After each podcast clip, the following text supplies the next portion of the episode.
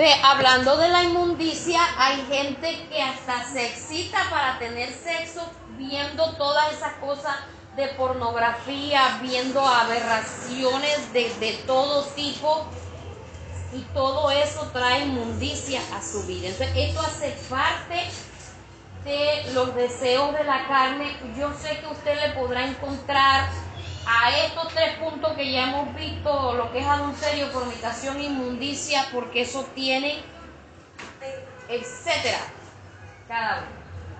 La laxivia. ¿Qué es la laxivia? Ese es el pecado. Esa es la locura. Pero va de la mano con Va de la mano. Pero la lascivia creo que es un poco peor. Porque Y- hacen actos, pueden hacer actos frente a personas en público. Eso es tremendo. Y en la laxivia está también en el que desnudan a la persona con la mirada. Se, se, se, se- ¿cómo se llama? La llevan a la cama, nada más que con mirarla. Por eso, por eso yo les decía a ustedes que uno debe vestirse de tal manera y vivir de tal manera que no provea para los deseos de la carne. Conocí en Venezuela a un señor más chiquito que yo, o sea que era enano.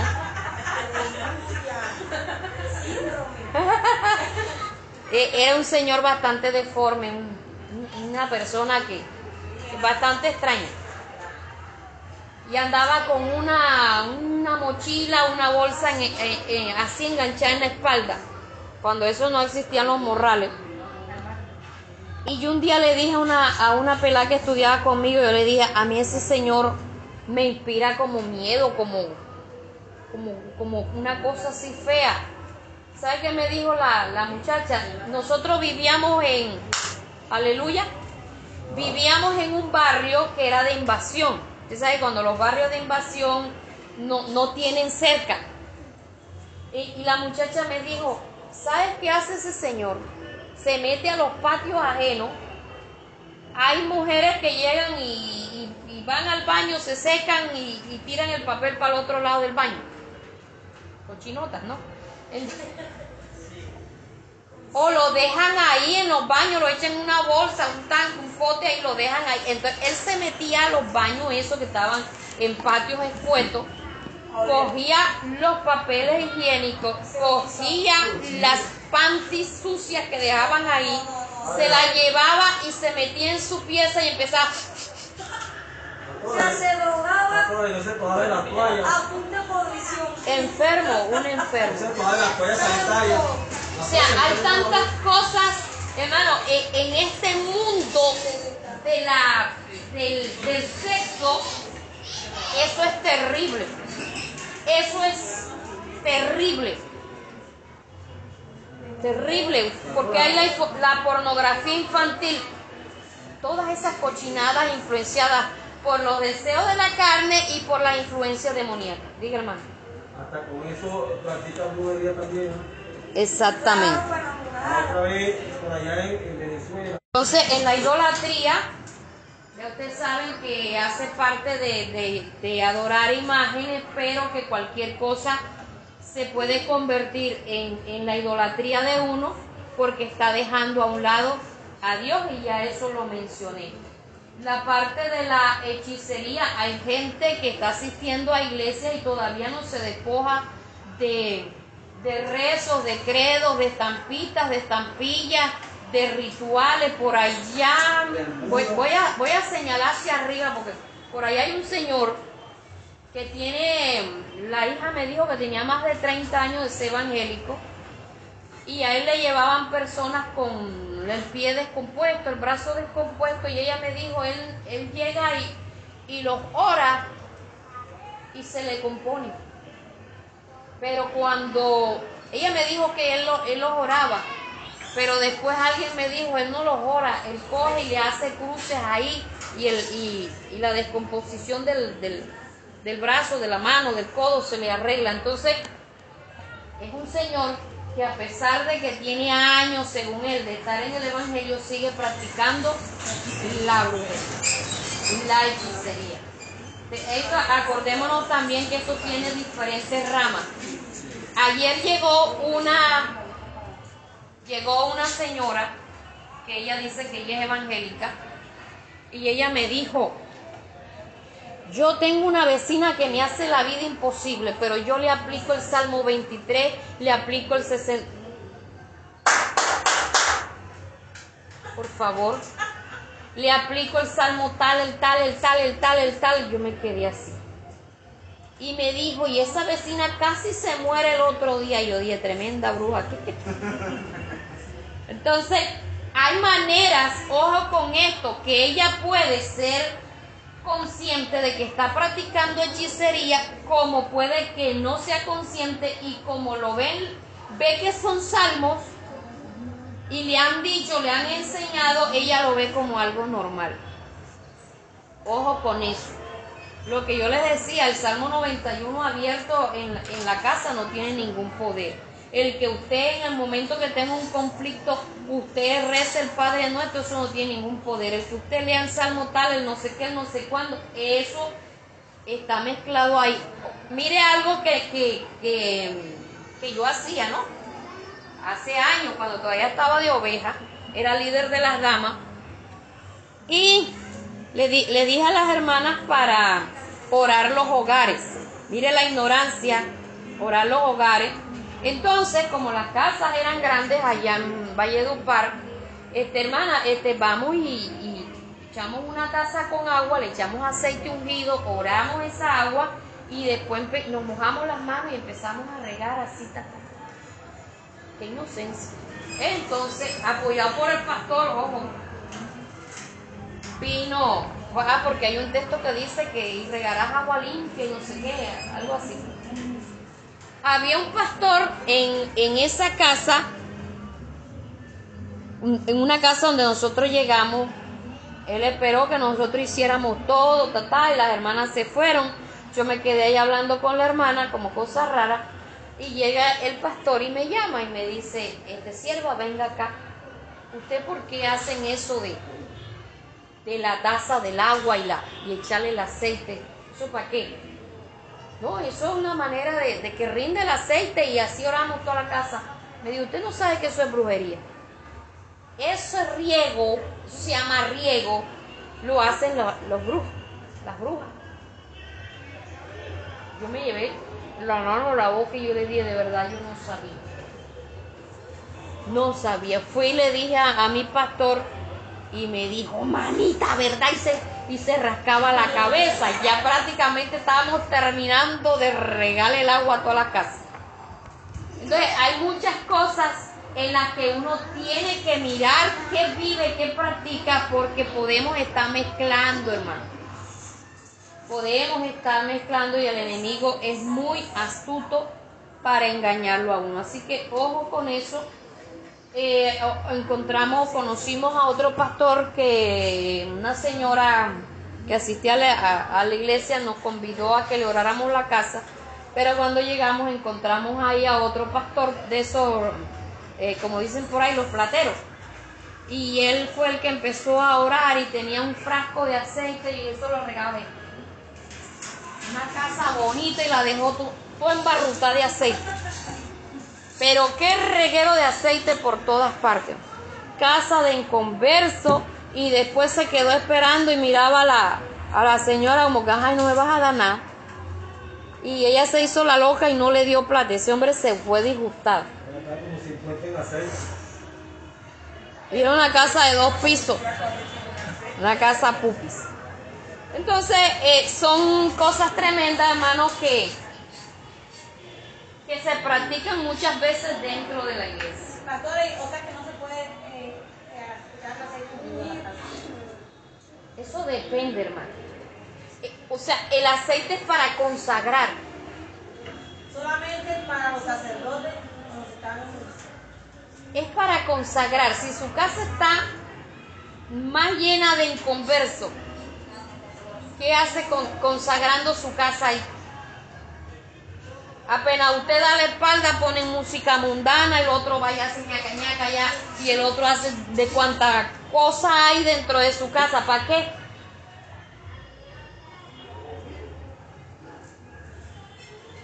Entonces, nosotros antes íbamos y orábamos todas las casas donde nos invitaban, íbamos y orábamos, pero nos dimos cuenta que a la hora del té, hermano, si uno va y uno ora una casa de una persona que ni siquiera el que nos invita vive como a Dios le agrada, más demora uno en salir que los demonios entrar.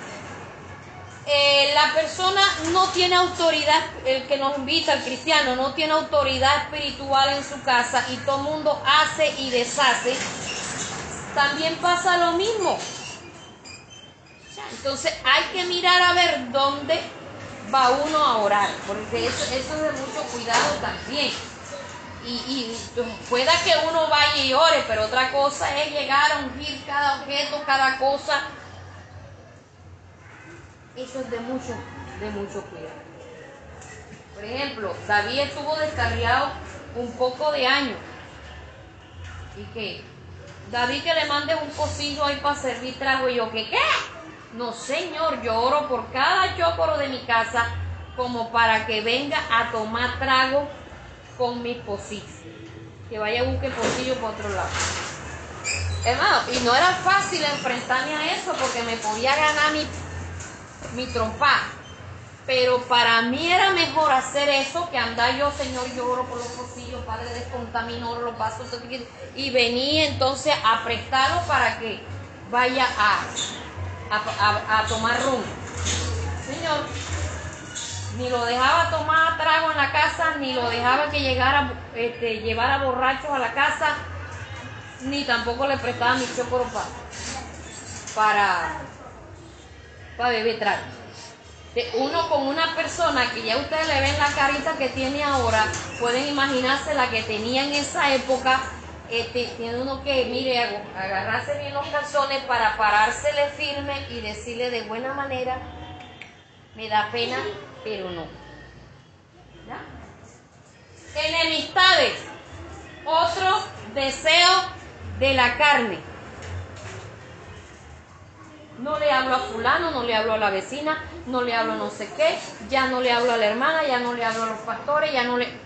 O sea, empieza a, a enemistarse, a discutir con, con, con Raimundo, con todo el mundo. Y pasa como esa hermana que oraba más de cuatro horas y me dice la hija de ella, usted ve a mi mamá y mucha oración y mucho ayuno. Pero si ella discute con un yerno, ni le habla ni ora más por él. Póngase usted a pensar. No se sujetaba. Ella, ella, ella y otra hermana espiritual salían, ellas tenían su actividad aparte, ellas no se sujetaban al grupo de las damas ni nada por el estilo. Ellas como eran más espirituales que el resto del grupo, ellas se iban a buscar las almas por otro lado, un día el pastor me dijo, se la pongo ahí para que usted arregle esa situación, porque los chicharrones duros me los ponía a mí. Y llega mm, la que lideraba, porque eran dos, la que lideraba esa, ese grupito. Eh, yo vine y le dije, hermana, esto, lo otro, usted debe salir, si es bueno evangelizar aparte, pero usted también debe salir, usted sabe que esto es una actividad que se programa, está, no porque yo tengo ya mi actividad y no sé qué y no sé cuándo, entonces cuando voy y hablo con la otra, le digo yo, hermana, usted también debe anexarse acá al grupo que no sé qué, eh, y me dijo, a mí no me coja en su boca, y me manoteó. O sea, me manoteó tanto que yo hice así, yo santo. O sea, enemistad, Y le quitan a uno el habla así. Ojo con eso, los pleitos. Anda discutiendo, anda, anda peleando que la olla, que el sartén, que el caldero, que no sé cuándo, que... Los celos. Se celan las amigas, se celan los amigos, se cela el marido, se cela la mujer, se celan, se, se, se celan los hijos, se cela todo el mundo. Me acuerdo yo que una vez llegó una, una pelada a la iglesia, eso hace un poco de años, y se acercó a Sidney y bueno, Sidney, como a la muchacha era nueva, empezaron a entablar ahí una amistad y llegó después otra pelada que era amiga de Sidney del colegio y vio a Sidney que estaba hablando con esa pelada y después cuando la pelada se fue llegó esta otra y le dijo, oye, pelá, pelá, la una era pelada y la otra también, entonces las tres eran peladas. Entonces llegó Sidney, esta muchacha, bueno muchacha, ll- llegó y le dijo a Sidney, oye, si tú vas a ser amiga mía, te agradezco que no le hables a nadie más. Yo le, di, le digo a Sidney, si tú quieres que yo nada más sea amiga tuya, ábrete como la yuca.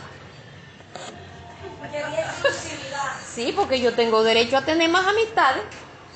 Ya. Por decirle así, eh, la- dentro de la iglesia, los ministerios, los liderazgos, las, las amistades, se cela tantas cosas. Se cela. Como ayer, en cuanto a que usted dice que, que la, la eso, ayer a Mateo lo estaba- por no darlo para acá y lo Interrumpan más y continúo. Ira. Ira. Ahí, ahí, ahí, ahí. Ira. Eh, la ira es familia del enojo. Es tremendo. Ira, de ira, de iracundo. Con nada explota. Con nada dice, manotea, insulta, pela los ojos, grita, se soya. Hay, hay iracundos que son que son actores eh, vienen y revientan el plato, la, la ponchera, la cama, revientan el televisor y después van y piden perdón y después dicen me equivoqué y a los otros al rato vuelven otra vez. o sea, cada vez que según se la cometan, se vuelve una fiera. Entonces, la Biblia dice, airaos, pero no pequéis. ¿Y qué será no pecar ahí? Pues uno se puede orar, pero no no y no no decir nada. Es momento, es momento de no decir nada. Es momento de no abrir el pico, no usar la lengua. Es momento de ir, si es posible, a Dios y decirle, Señor, agárrame, toma control de mí. Porque uno se soya, uno parece que le, le- le pusieran dinamita, ahí sí uno se vuelve enérgico, pero no para decir aleluya, gloria a Dios. Entonces hay un algo que lo impulsa a parecer una un metralleta. Y al que se atravesó llevó, ¿verdad? Entonces, hermano, la Biblia dice que en la ira del hombre no obra la justicia de Dios. La Biblia también dice que la ira reposa en el corazón de los sabios del necio. Entonces, en esos momentos, airaos, pero no pequeños. O sea, tienes permiso, tienes derecho, por así decirlo, porque somos buenos para reclamar derechos. Tienes derecho a irarse, pero no tiene permiso a pecar. No se deje llevar, no se deje llevar, es cuestión de no dejarse llevar. Entonces, ¿qué hace David cuando, cuando se enoja conmigo? Se hace loco y me deja hablando sola. Y cuando yo me enojo, me hago la loca, me meto para el cuarto. Ya, porque ¿qué hacemos discutiendo en esos momentos? No se vaya a ningún arreglo. La discusión no trae nada bueno. Y ustedes no se imaginan cuántos pleitos hemos arreglado sin discutir. Porque ya después que ya, mire, le voy a dar este consejo. Cuando usted se enoje, cuando usted se disguste, cuando usted algo le moleste, vaya primero a orar. No abra el pico. Usted va a abrir el pico con Dios. Usted se va a desahogar con Dios. Tengo impaciencia, tengo esto, tengo lo otro, me hizo esto, me dijo esto, Señor, ayúdame, toma control. No le estoy diciendo que respire ni cuente hasta 10, vaya, medite en lo que pasó, analice en qué me equivoqué yo. Oye, porque es que somos buenos para echarle la culpa al otro. Pero ¿en qué me equivoqué yo? ¿Qué grado de responsabilidad yo tengo? Entonces, no es momento ni de tomar decisiones, ni es momento de abrir la boca, porque lo que va a salir ahí, ¿sabe qué es? El veneno que tiene guardado aquí. Eso es lo que va a salir ahí. En el momento de la ira se dice todo lo que se tiene ahí guardado. Dicen que el borracho y la persona con ira dicen la verdad. Lo- eso de los niños, eso era antes, hermano. Ahora los niños son más decía, mentirosos. era un dicho. Eso era antes, ahora Pero es que el no. borracho también y se nos dice la verdad. Entonces, Pero el borracho, ah, es que ahí es donde vamos. El borracho y el iracundo aprovecha esos dos momentos para decir lo que bueno y sano no dice. Porque no tiene la valentía para decir. Entonces cuando ya usted se calme, si es posible, ha pasado un buen rato, usted va y dice, ven acá, vamos a hablar. Hermano, a veces hablar sirve, pero a veces no va a solucionar nada.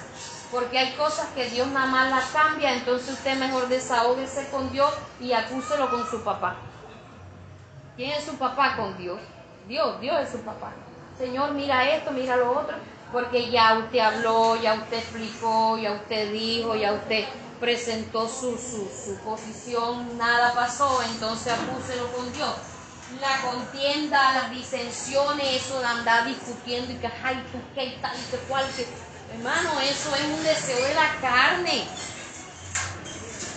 Eso es, de, eso es de la carne, eso a Dios no le agrada. Vivimos muchas veces eh, haciendo y diciendo y, y se nos ve la ira hasta en el pelo, en la mirada, en la- y, la actitud de nosotros es así como que desafiante a la defensiva. ¿Por qué vivir así? ¿Qué nos está pasando? Hay que desarmar el corazón, vivir en paz, porque si andamos con celos, con ira, con contienda, con disensiones, esa discutidera, esa, eso a Dios no le agrada.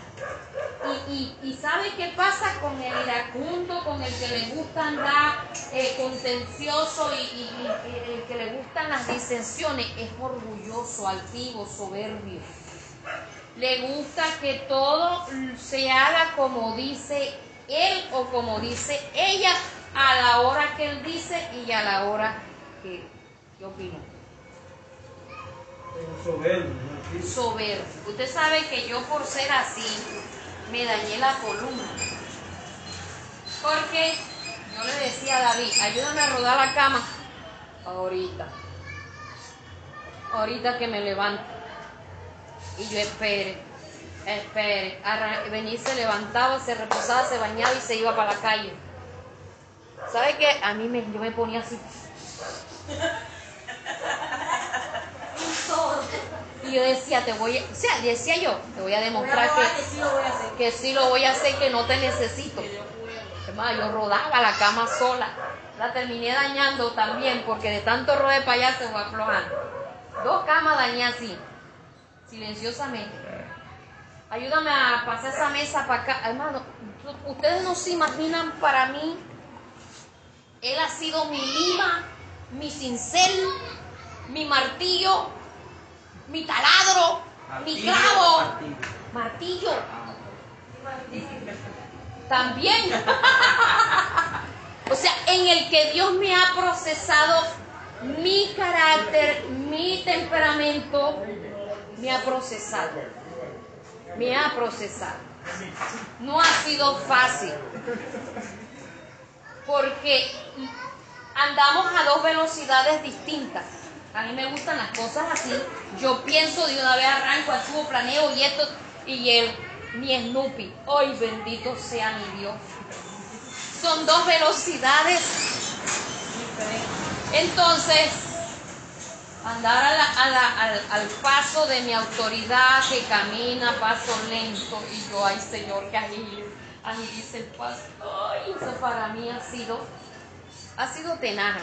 Pero todavía no me he graduado. todavía me es difícil. Las herejías. ¿Usted sabe qué son las herejías? que se tuercen las escrituras, que donde la, la, la Biblia no se interpreta de manera adecuada y lo que no cabe se embute como si estuvieran haciendo chorizo, la tergiversan, la acomodan a su manera, le, le hacen tantas cosas porque son herejes y terminan en apostasía. La envidia es, ya lo dije. Lo que pasa es que ya aquí se la estoy prestando a Venado. Si usted quiere saber qué significa cada cosa, vaya al diccionario y usted le va colocando ahí el significado. Ya, entonces la envidia, la envidia es desear lo que otro tiene. Deseo la vincha que usa la hermana Génesis. Llegó la hermana Melvi con unas sandalias diferentes, yo quiero una así. Eh, decirle, hermana, hermana Windy, esa falda a usted no le luce, ah, pero a mí sí. Oye, hay gente descarada en las iglesias.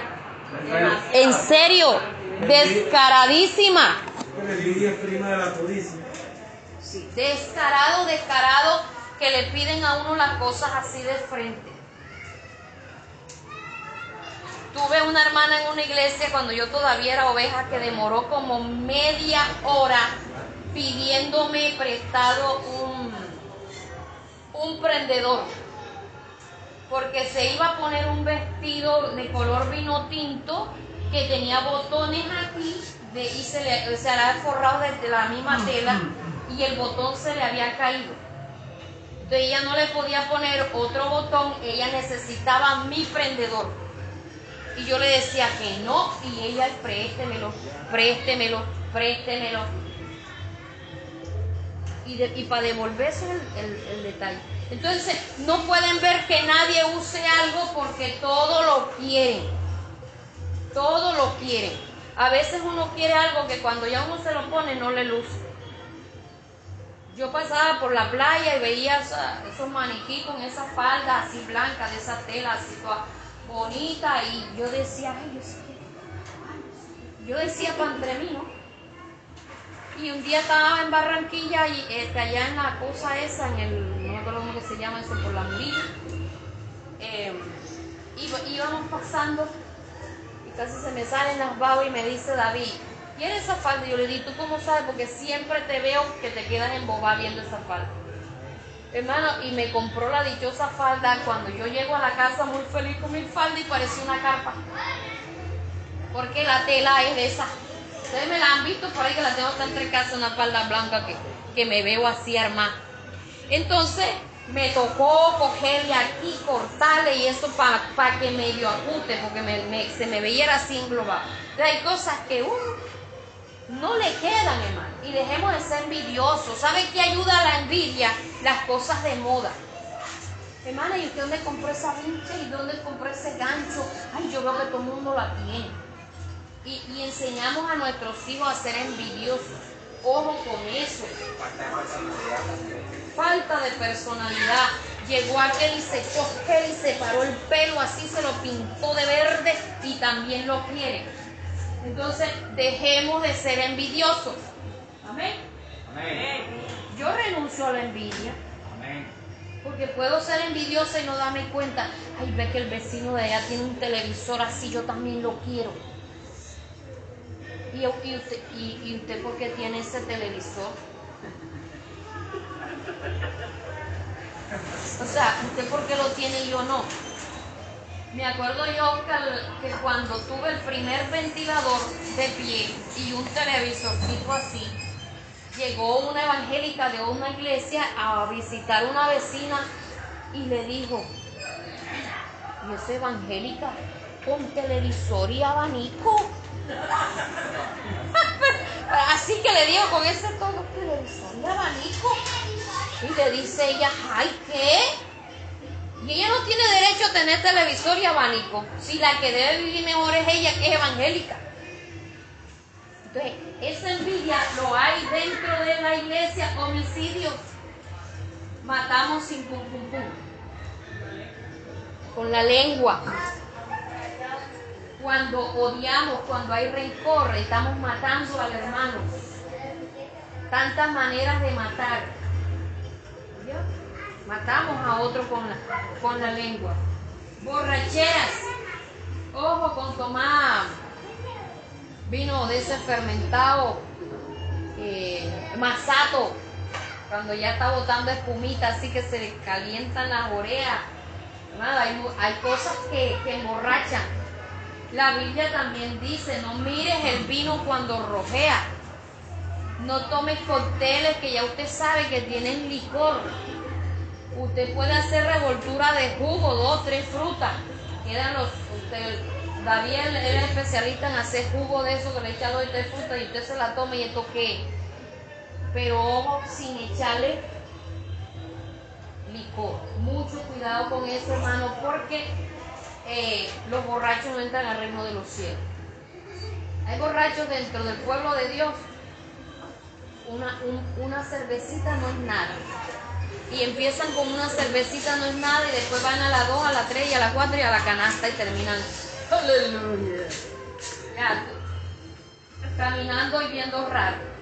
Orgías. Esto, lo que decía el hermano, se supone que le está hablando al pueblo de Dios. ¿Y por qué dice orgía? Porque dentro del pueblo de Dios. Dentro del pueblo de Dios pasan esas cosas, esas cochinadas. Yo les hago una recomendación aquí públicamente que ya los hermanos antiguos me lo han oído decir. Hermano, no se confíe en nadie. No, no le confíe sus hijos a nadie. Ojo con eso. Usted nunca permita que sus hijas se le sienten en las piernas ni al pastor, ni al más espiritual. Aquí pasó una situación hace años que había una peladita grande que cargó a otra pequeña y por debajo le estaba metiendo el dedo.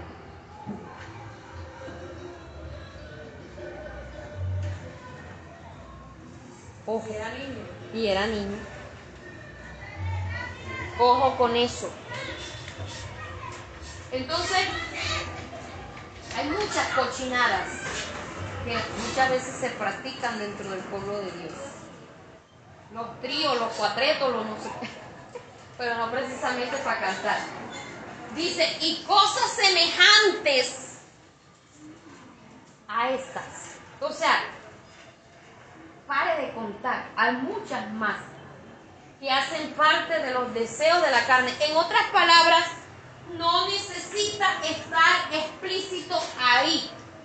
Todo lo que alimente los deseos de la carne, todo lo que nos aleja de Dios,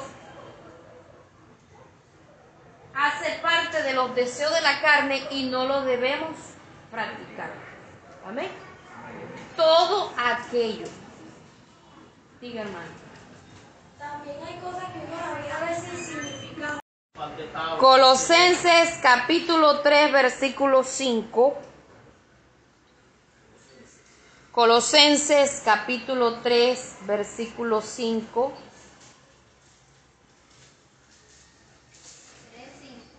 Sí.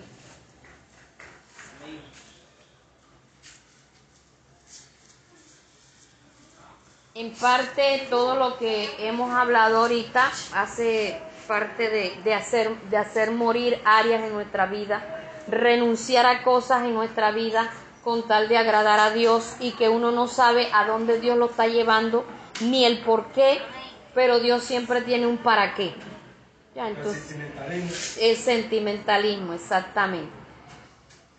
Bien.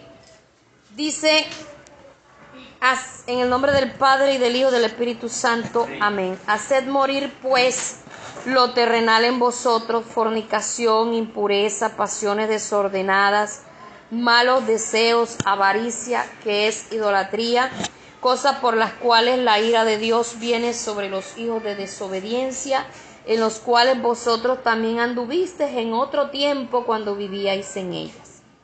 Pero ahora dejad también vosotros todas estas cosas, ira, enojo, malicia, blasfemia, palabras deshonestas de vuestra boca. No mintáis los unos a los otros, habiendo despojado del viejo hombre con sus hechos. Padre, te bendecimos, te adoramos, te glorificamos y en estos momentos te pedimos, Señor, que nos hables, que toques nuestras vidas, que tú, Dios mío, seas ministrando en nuestro ser, en el nombre de Jesús. Amén.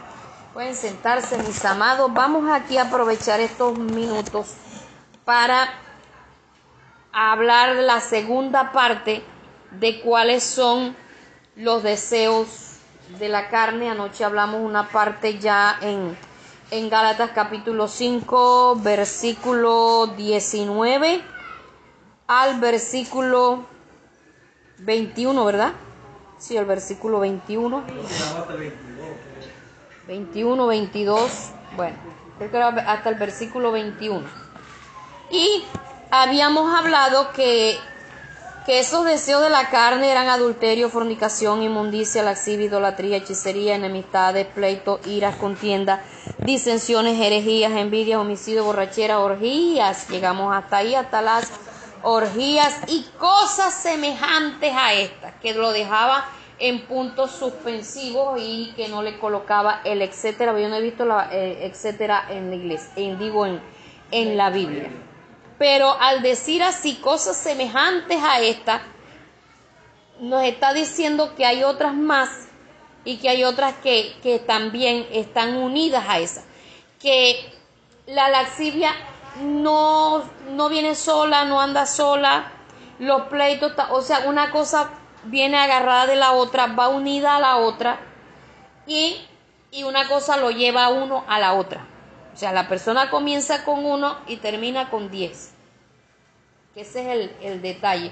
Y les decía que esto no es como el gato mimoso, me acerco y, o el que le mete el dedo a la candela y dice me quemo, no me quemo, me quemo, no me quemo, o yo no me quemo porque yo soy fuerte. Hermano, los deseos de la carne no respetan antigüedad en la iglesia. No respetan conocimiento, no respetan nada. Los deseos de la carne siempre van a tener una lucha contra los deseos del espíritu, nunca van a ser amigas, nunca se van a unir y también les decía que siempre vamos a tener esas clases de lucha, unas a veces por tiempo más fuertes y otras otras menos o cambia de turno.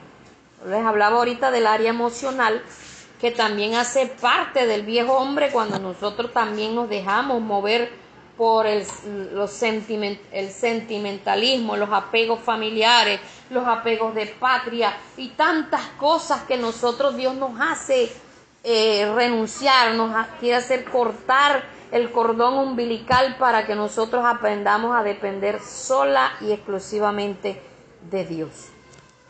Entonces, ¿cómo nosotros podemos darnos cuenta que de dónde viene nuestro socorro si no perdemos el socorro de, del papá, de la mamá, de la suegra, del cuñado, del tío, del padrino, del no sé qué, de toda esa gente que algunos han tenido la oportunidad de recibir beneficios de esas clases de familia. Ah, no, que mi familiar vive por allá, que el otro vive por acá, yo nada más que lo llamo y Dios me manda y eso. O sea, Dios nunca va a ser su socorro si siempre está así?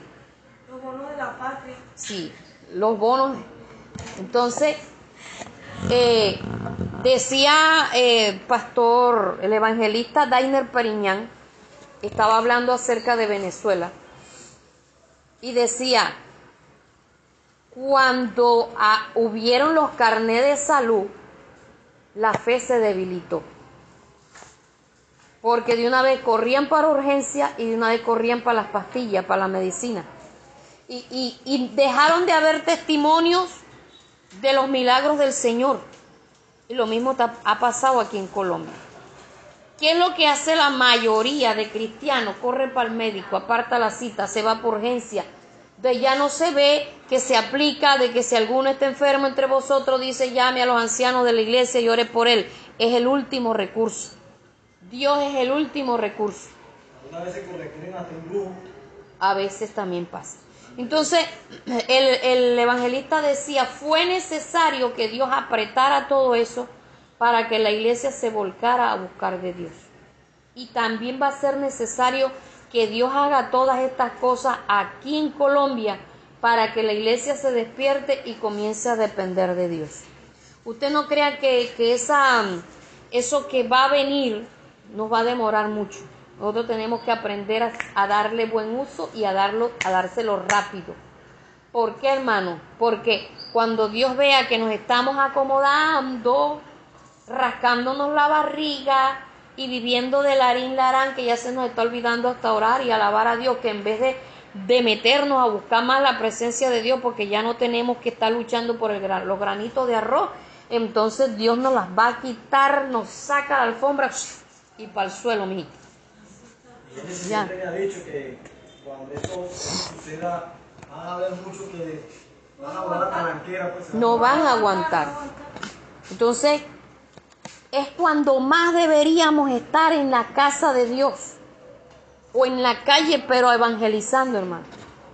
¿Y sabe cuál es la mentalidad de muchos? Viajar para allá, viajar para acá, ir a la boutique, ir al supermercado. Sí, hermano. Entonces necesitamos ojo con eso. Ojo con eso porque ese es otro riesgo. Yo le tengo más miedo a la prueba de la abundancia que a la prueba de la escasez. Y vamos a ser probados en la abundancia. Y como esa es una prueba, de nosotros depende qué tanto dure. Amén. Bien, entonces vimos todas estas cosas, pero aquí hay otras, otras cosas que la Biblia menciona acerca, dice, haced morir pues lo terrenal, que también viene siendo los deseos del viejo hombre, los deseos de la carne. Pero algo que aquí nos dice, hermano, haced morir. Haced morir. O sea, no podemos dejar que Dios sea quien nos lo quite. Es a nosotros que nos toca. A mí me toca renunciar. A mí me toca despojarme. A mí me toca hacerme, hacer morir esas cosas. Habíamos hablado de los apegos. Y cuando esos apegos eh, me impiden hacer la voluntad de Dios y vivir para Dios, yo tengo que renunciar a eso, tengo que hacerlo morir. Porque mi prioridad tiene que ser el apego hacia Dios. Y a veces somos muy manipulables. Cualquiera nos dice, ay, vente para acá, mi hijito, que te, extraño, te me hace falta y nosotros vamos ni corderito, vamos para allá. Y el otro nos jala para acá. Y el otro... O sea, el sentimentalismo tanto maternal como el paternal y el abuelitario, eso es peligroso.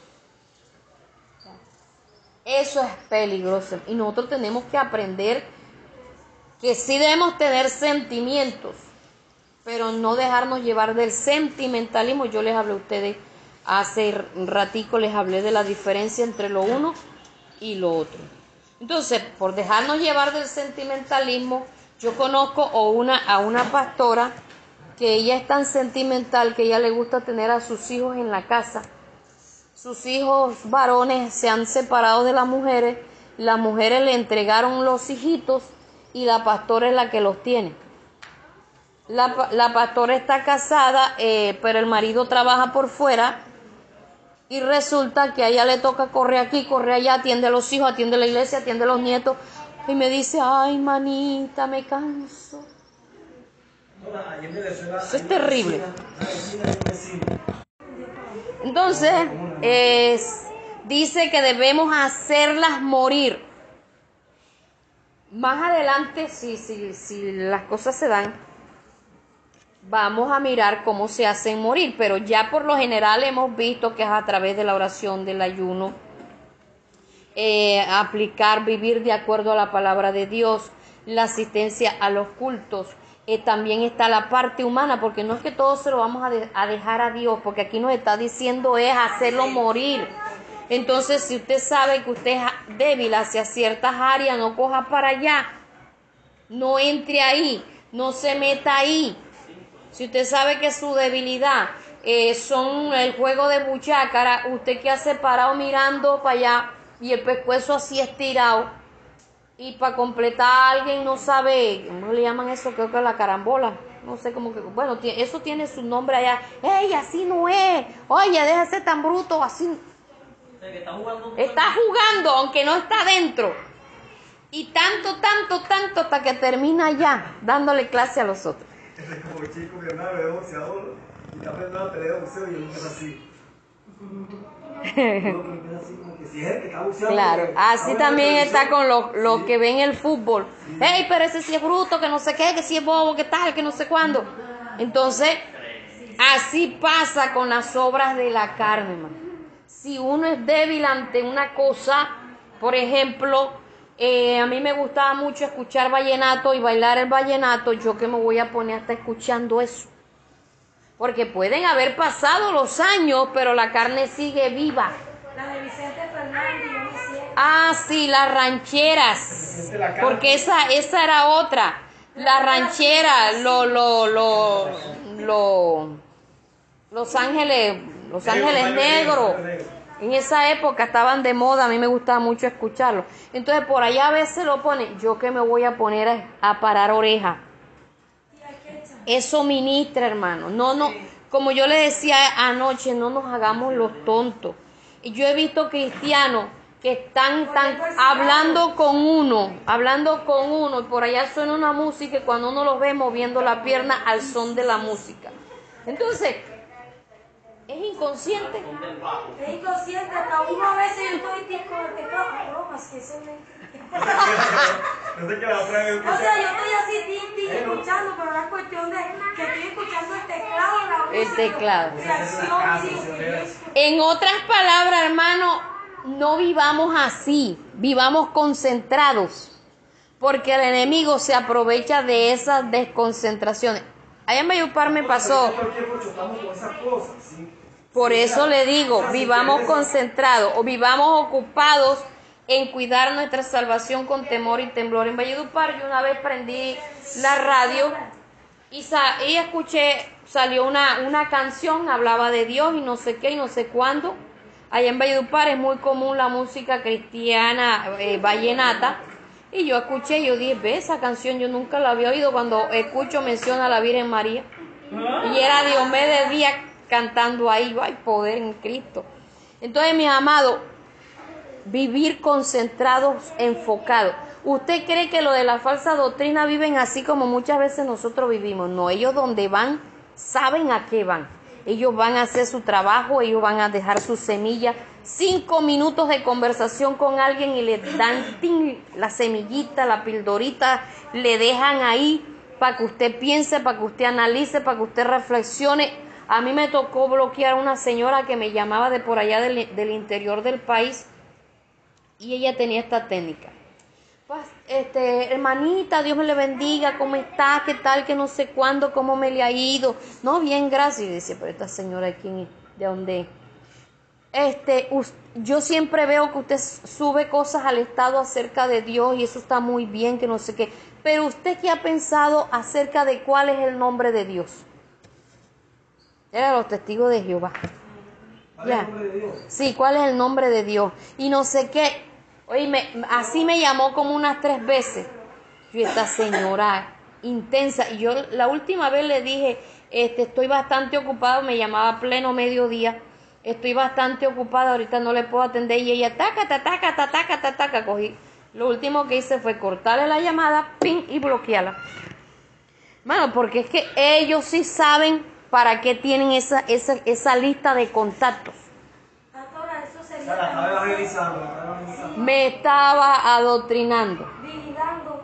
No adoctrinando, o sea, no, no, no.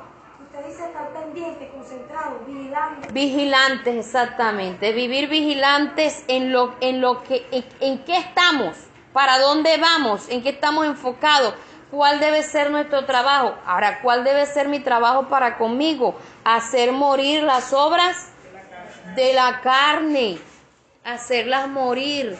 Hay cosas que, mire, hay cosas que Dios nos dice que no, que debemos hacer lo que dijo Eva. Ni le mires, ni le toques. Para evitar caer en la tentación, Eva tenía algo claro, que no debía comerlo y para no llegar a comer no debía ni mirarlo ni tocarlo, porque uno se pone embobado mirando algo, uno termina codiciándolo, termina deseándolo y termina comiéndose. Estoy hablando de comer es de, eh, eh, ya hacer uso de aquello, de lo sea de lo que sea. Entonces, son cosas, mis amados, que nosotros necesitamos aprender a identificar cuáles, cuáles son esas áreas que hoy pueden ser ciertas áreas débiles, convertirlas en la fortaleza. Pero aquello en lo que nosotros nos sentimos fuertes, tampoco dándolas de que somos muy, muy. Nada de eso, debemos estar alerta.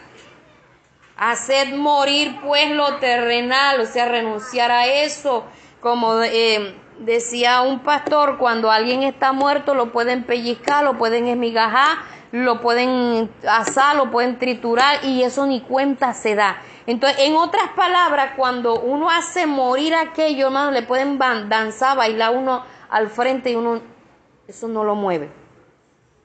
Pero, esto no es para uno estarse jatando, no, eso a mí no me, a mí no me afecta. A mí, nada siempre llevar todo eso en oración. Señor, ayúdame, dame fuerza, ayúdame a morir a todo aquello que a ti no te agrade, ayúdame a renunciar, ayúdame a esto, a usted en el momento puede que aquello no le afecte, pero pasó el tiempo y de pronto, epa, ¿y a mí qué me pasó? Porque la Biblia dice que debemos tener cuidado, no sea que también nos deslicemos. Llega el momento que por andar mirando para otro lado, pisamos el guineo maduro o, llegamos a la punta del tobogán y fuera. Ahí abajo, allá va, el golpe avisa. Entonces, hacer morir lo terrenal, todo aquello que a Dios no le, todo aquello que me lleva a vivir con los ojos puestos en lo, en lo terrenal. ¿Qué dice la Biblia donde debemos tener nuestros ojos? Puestos en Jesús. ¿Verdad? Y no en lo terrenal. Y dice, hace morir pues lo terrenal en otro. En uno. O sea, me, debo ocupar de hacer morir lo, lo terrenal es en mi vida. En mi vida. Y aparece allí dos puntos. Y, y comienza a mencionar fornicación, impureza, pasiones desordenadas, malos deseos y avaricia que es idolatría. Entonces, ya explicamos acerca de lo que era la fornicación, de lo que era la inmundicia, que es lo mismo impureza, aquello que es impuro, aquello que es sucio, aquello que no debemos estar viendo, porque a veces no lo hacemos, pero nos complacemos en los que las hacen, en los que la practican las pasiones desordenadas que habla aquí, malos deseos, las avaricias, que es idolatría. Está hablando prácticamente de lo que dice Gálatas capítulo 5 versículo 19, casi exactamente lo mismo.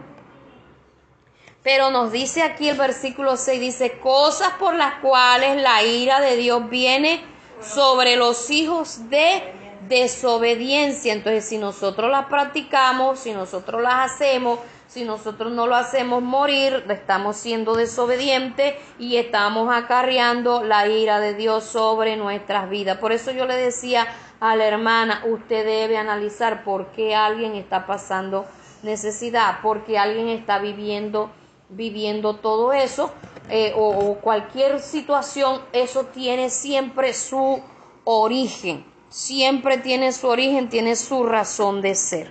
Amén.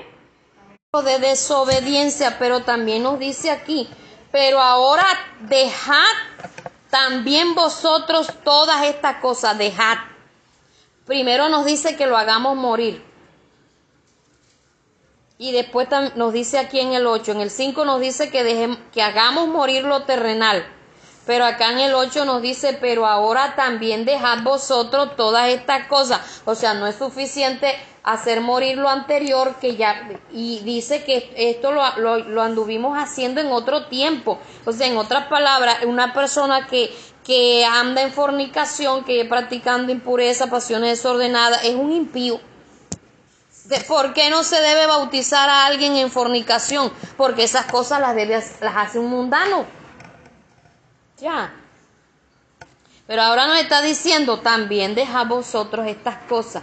Ira, enojo. La ira y el enojo son primas, pero la una es más intensa que la otra. Pero de todas maneras, lo que nosotros llamamos rabia, pero la rabia le da a los perros.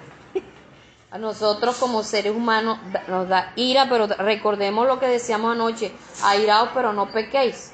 El enojo que viene siendo entonces, Señor, me molesté con algo. Es un disgusto, es un disgusto, pero la ira es más, más intensa. Pero las dos igualitas las está condenando. Pero la, las dos a Dios no le agrada. El enojo, esa dice la palabra que, que no se... No se ponga el sol sobre vuestro no, o sea, no te, du- no te acuestes a dormir disgustado. No te acuestes a dormir disgustado. La noche ni el sueño arregla nada, hay que hablando.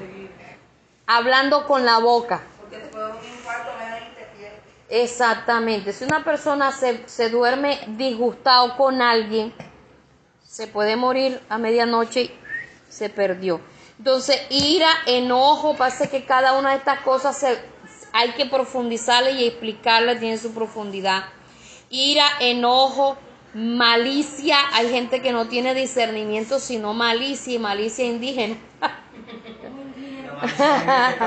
Eso es pecado, hermano. Espíritu de sospecha. Sí, tiene malicia.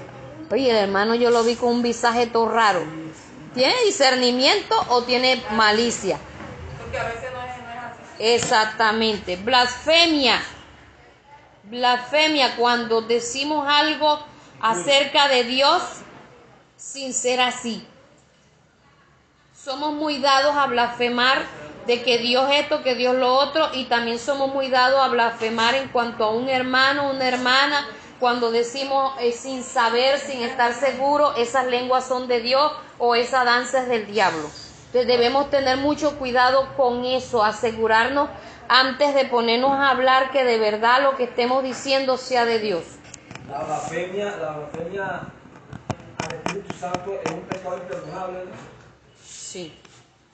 Eh, es, es un pecado que no es perdonado, pero también hay que tener en cuenta que es a nosotros los evangélicos. Porque el impío no sabe nada de eso. El impío, el impío habla puras ignorancias, pero nosotros los cristianos este, te deb- debemos tener conocimiento acerca del Espíritu Santo, de quién es Dios y todo esto, para que no estemos hablando incoherencias. Dice, palabras deshonestas de vuestra boca. Palabras, ¿sabe qué las palabras deshonestas? Hace parte de las vulgaridades.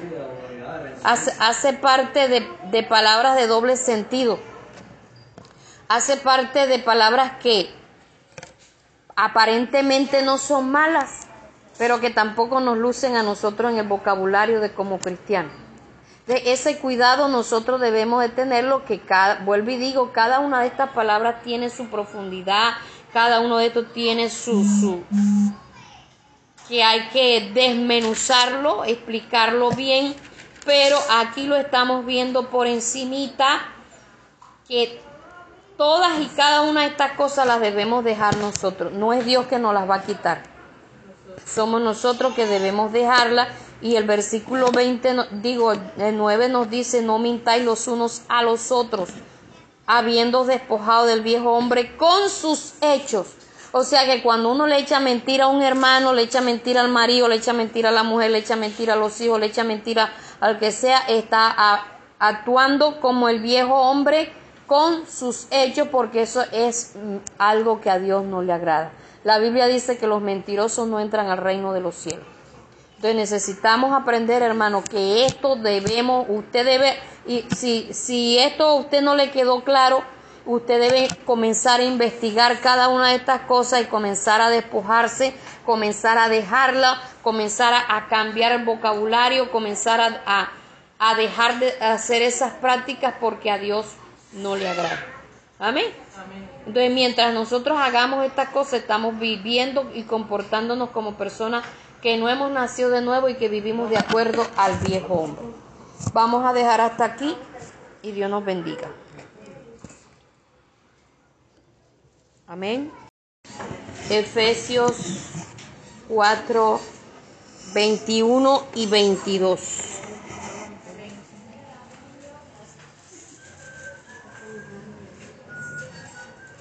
Gloria al Señor. Gloria a Dios.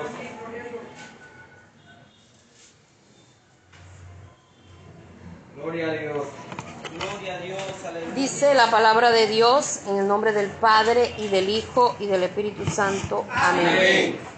Si en verdad le habéis oído y habéis sido por él enseñados a conforme a la verdad de San Jesús en cuanto a la pasada manera de vivir, despojaos del viejo hombre que está viciado conforme a los deseos engañosos. Padre, te adoramos, te glorificamos y te exaltamos, porque tú eres Dios bueno, porque tú eres Dios de poder, Dios de bondad, de misericordia, Dios de fidelidad.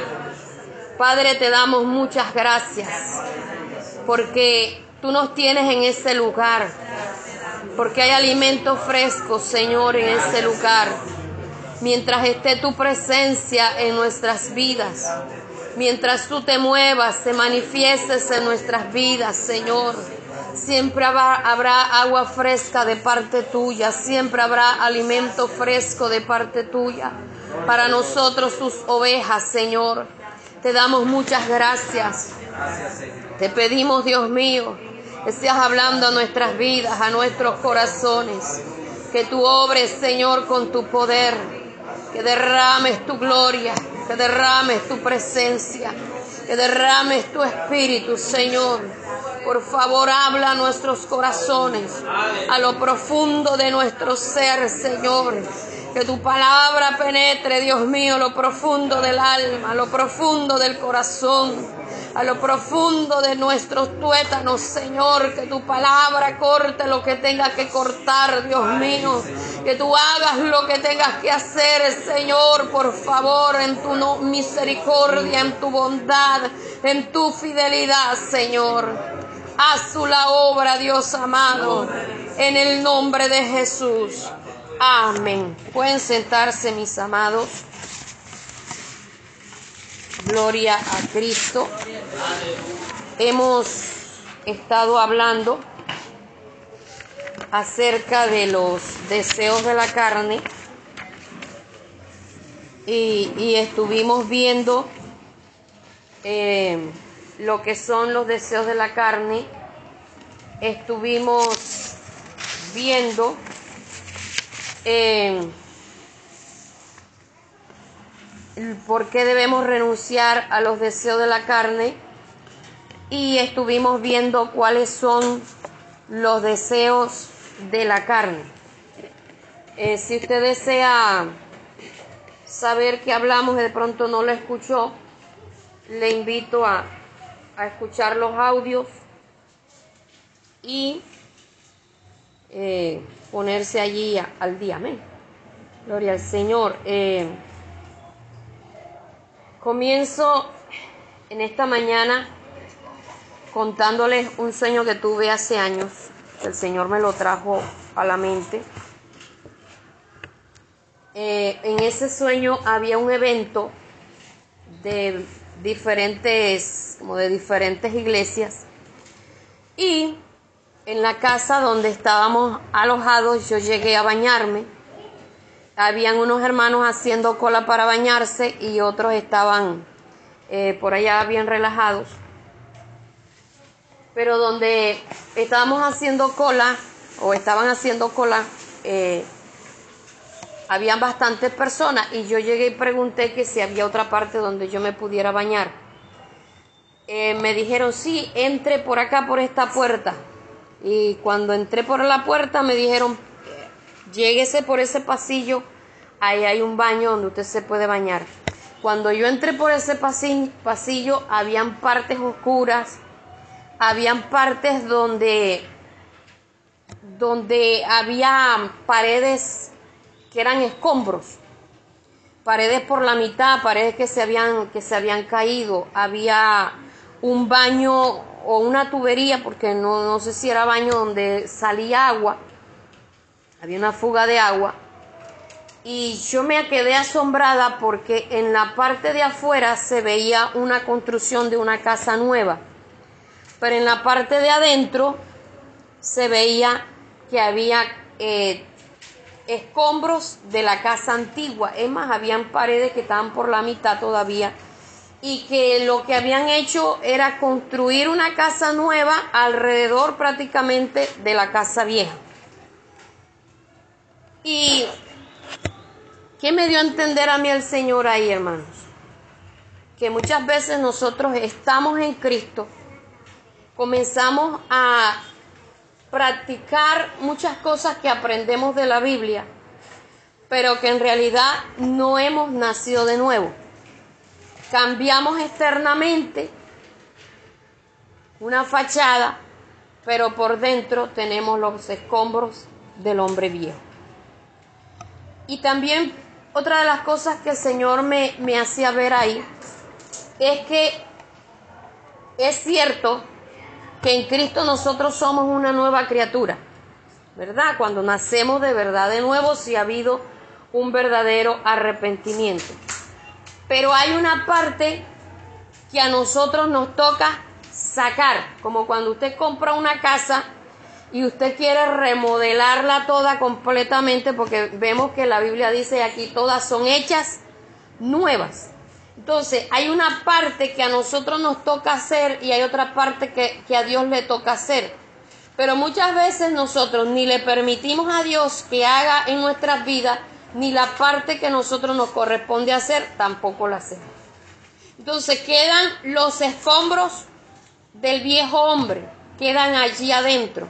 Y yo en el sueño yo decía, esa filtración de agua va a terminar derrumbando la edificación de afuera.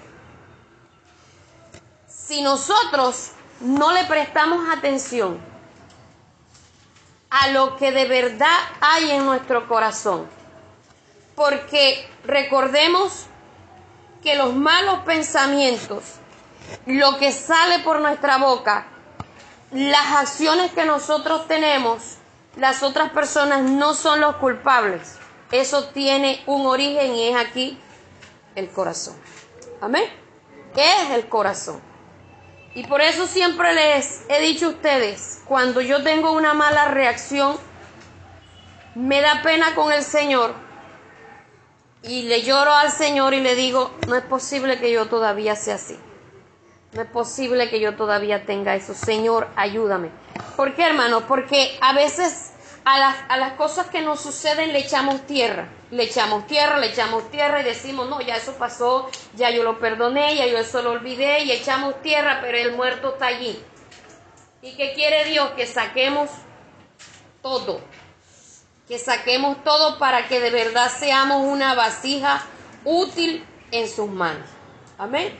Mientras nosotros tengamos habichuchos dentro de, de nuestro cántaro, dentro de nuestra vasija, mientras nosotros tengamos arañas, telarañas dentro de nosotros, Dios no puede echar vino nuevo en nuestras vasijas. Entonces necesitamos prestarle atención a eso. ¿Por qué pasan los años en el Evangelio y no tenemos cambio? ¿Por qué pasa? Eh, hágame el favor, eh, cuidado hermana Melvi, que aquí no hay botiquín. Este, pasan los años y seguimos siendo los mismos, hermano porque no le prestamos atención a lo que somos, porque no le prestamos atención a lo que tenemos. Y muchas veces nos creemos que por el hecho de tener muchos años en el Evangelio, ya somos santos, o sea, como dicen por ahí en el sentido de que eh, estamos más allá del bien y del mal, o sea, que ya eso no nos toca. Y como les decía en la enseñanza pasada, no nos hagamos los inocentes. La carne es peligrosa. La carne es más peligrosa que el propio diablo. Entonces no podemos jugar con candela, no podemos eh, hacernos los ingenuos, no podemos hacernos lo que eso a nosotros no nos va a afectar, no nos va a dañar y necesitamos prestarle atención a todas estas cosas que hemos estado viendo, porque si no le prestamos atención, sigue haciendo daño y más temprano que tarde eso termina reventando nuestra vida. Ay, ¿por qué se descarrió? Hermano, ya eso, ese trabajo ya venía venía, venía, venía, venía hasta que ¡pum! se explotó. ¿Por qué llegó un momento que explotó? Porque estaba la gotera, estaba la fuga de agua allí y no se le prestó atención. Estaban las palabras que de pronto salían y no le prestamos, ah, no, que lo que hacemos es justificar. Es que eso fue un momento de ira. Los pensamientos, eso fue un dardo que vino de afuera. Nuestra reacción es que fulano tiene la culpa, es que yo actúo así porque, o sea, todo, todo lo justificamos igual que Adán y Eva. Y necesitamos aprender a darnos cuenta quiénes de verdad somos en el Señor. Y hoy vamos a mirar cómo vencer los deseos de la carne, porque ya habíamos visto que el que anda según la carne no heredará el reino de los cielos. El que anda según la carne no heredará el reino de los cielos. Entonces necesitamos, mis amados, aprender cómo vencer los deseos de la carne, porque una cosa que nos diga, bueno, sí, no puedo andar en la carne, pero yo qué hago? Porque hay una lucha interna. Yo les decía que siempre va a haber una lucha entre la carne y el espíritu. Nuestra carne tiene unos deseos, pero nuestro espíritu tiene otros. Nuestro espíritu tiene el deseo de buscar a Dios, nuestro espíritu tiene deseo de la comunión con Dios, de llenarnos de Dios, de tener una estrecha relación con Dios. Y esto cómo, cómo se, se hace en la oración, el ayuno, ¿verdad? Todas estas cosas que nosotros hacemos como cristianos. Pero nuestra carne lo que siente ganas de comer, siente ganas de ir a pasear. Ay, domingo, imagínense, ya mi familia está allá, ay, está en la playa.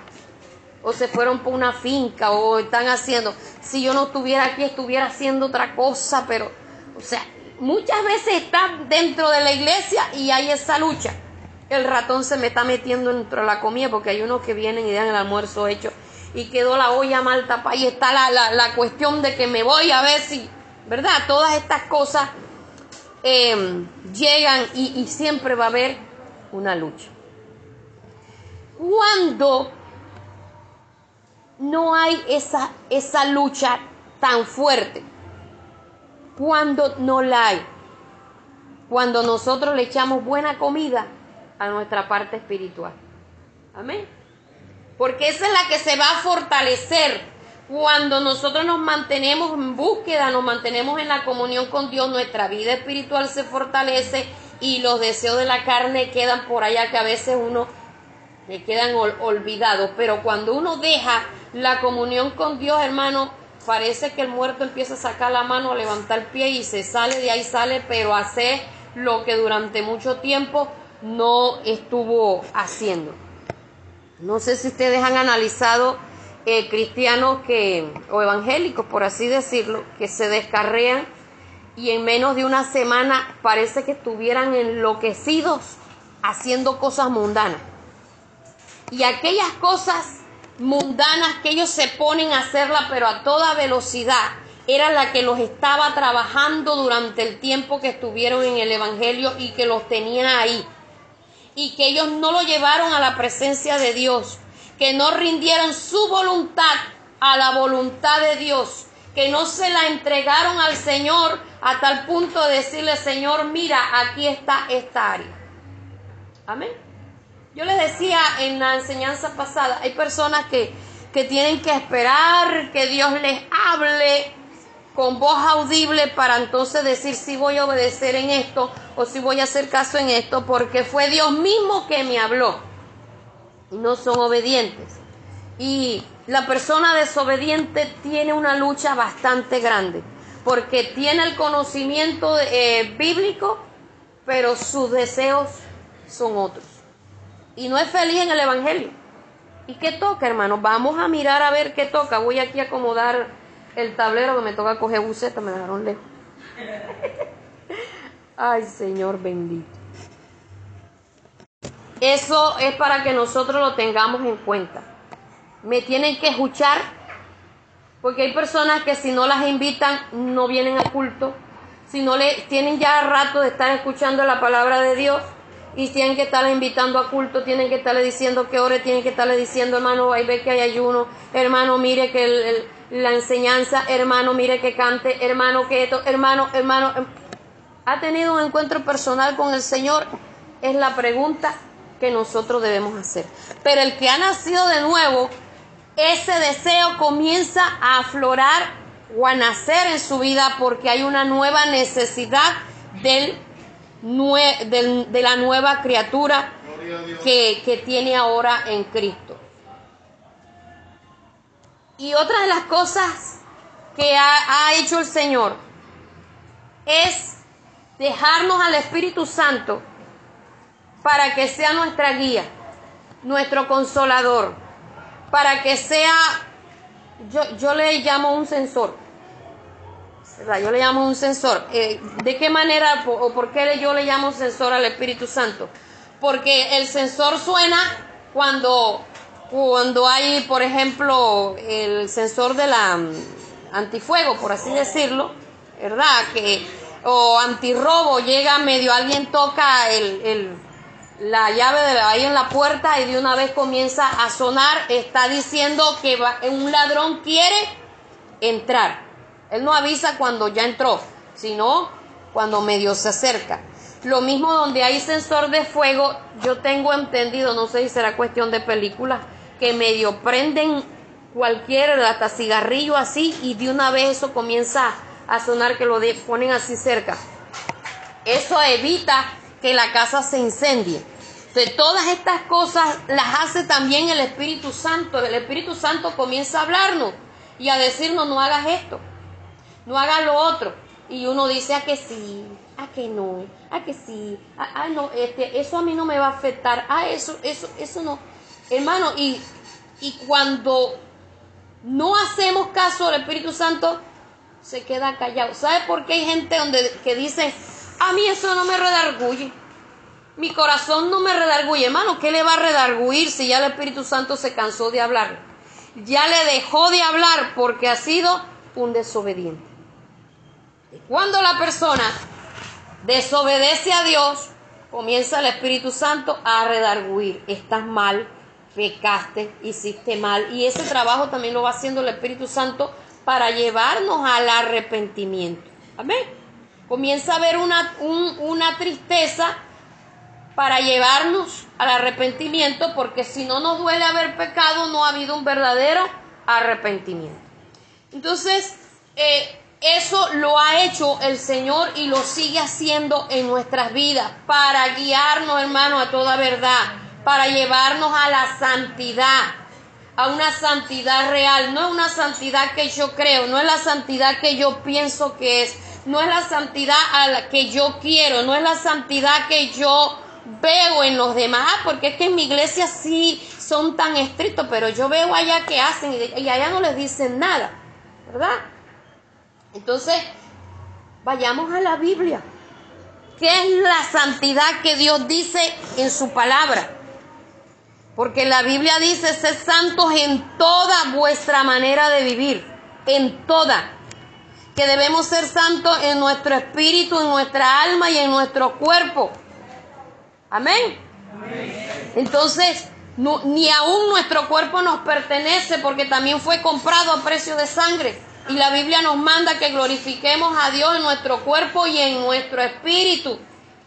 Entonces, no podemos hacer lo que bien queramos con nuestra alma, no queremos hacer lo que bien nos parezca con nuestro espíritu y mucho menos con nuestro cuerpo le pertenecen a Dios. Yo les decía la vez pasada, en enseñanza pasada, que si el Señor nos quitara todo, todo, todo, que no tuviéramos que hacer nada, fuéramos títeres. ¿verdad? Un- sin, sin voluntad, porque alguien nos estaba moviendo. Pero Dios lo que quiere es que haya una obediencia voluntaria, una obediencia que a nosotros nos nazca hacerlo y que nos nazca no por miedo al infierno, sino que nos nazca porque lo amamos a Él. Que nos nazca obedecerle, temerle, honrarle porque estamos agradecidos con Él. Más que por miedo al infierno. Además, a nadie le gusta que, que los hijos le, le obedezcan porque le tienen miedo. A nadie le gusta eso. Aunque hay, hay gente que es tan, tan autoritaria que no importa los sentimientos de los hijos, lo único que les importa es que sus hijos le hagan caso y ya. Así de sencillo, ¿verdad? Pero qué bonito saber que los le obedecen a uno porque lo aman. Qué bonito saber que los hijos le obedecen a uno porque lo tienen en alta estima y creen que uno se merece la obediencia. Lo mismo es para el Señor, hermano. Lo mismo. El Señor quiere que nosotros lo obedezcamos porque le amamos, porque le honramos, porque le debemos tanto que no queremos desagradarlo en nada. Entonces, teniendo en cuenta que también tenemos un libre albedrío, que nosotros, aunque el Espíritu Santo nos habla, también tenemos la decisión de decir sí o no. Amén. Eso es para que nosotros lo, lo tengamos claro. Entonces, vamos a mirar eh, en versículo 20, eh, 21. Dice el 4, 4.21 donde leímos. Dice, si en verdad le habéis oído, si en verdad le habéis oído. En otras palabras, analizar si ha nacido de nuevo. Vamos a ponerle aquí si he nacido de nuevo.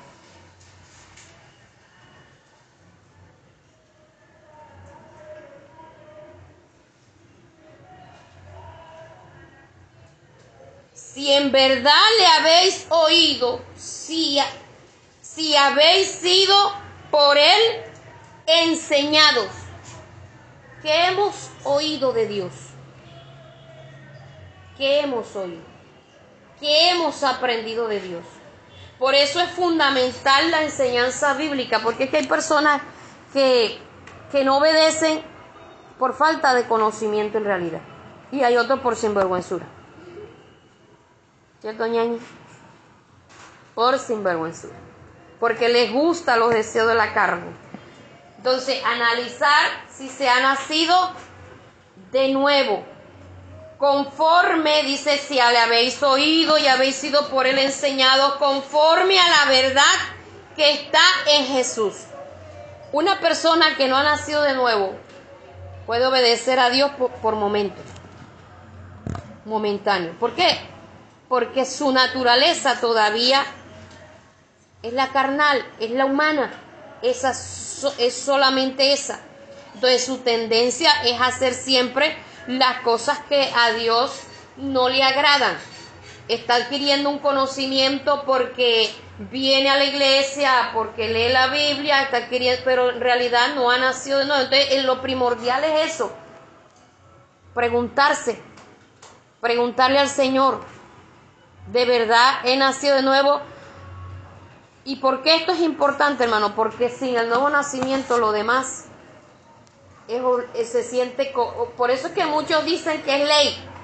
No, lo que pasa es que la iglesia conservadora, este, eso es puro ley, puro mandamiento de hombre. ¿Por qué lo miran así des- desde ese punto de vista? Porque solo el que ha nacido de nuevo puede obedecer a Dios. Así de sencillo.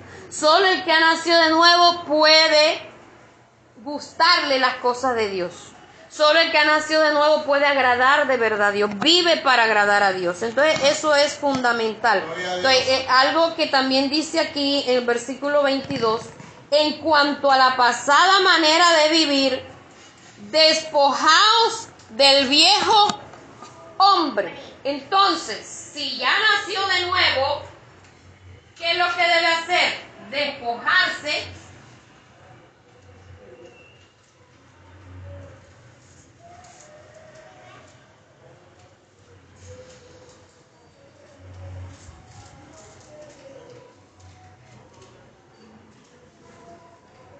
¿Me recuerdan qué significa despojarse? Soltar, dejar, dejar de hacer.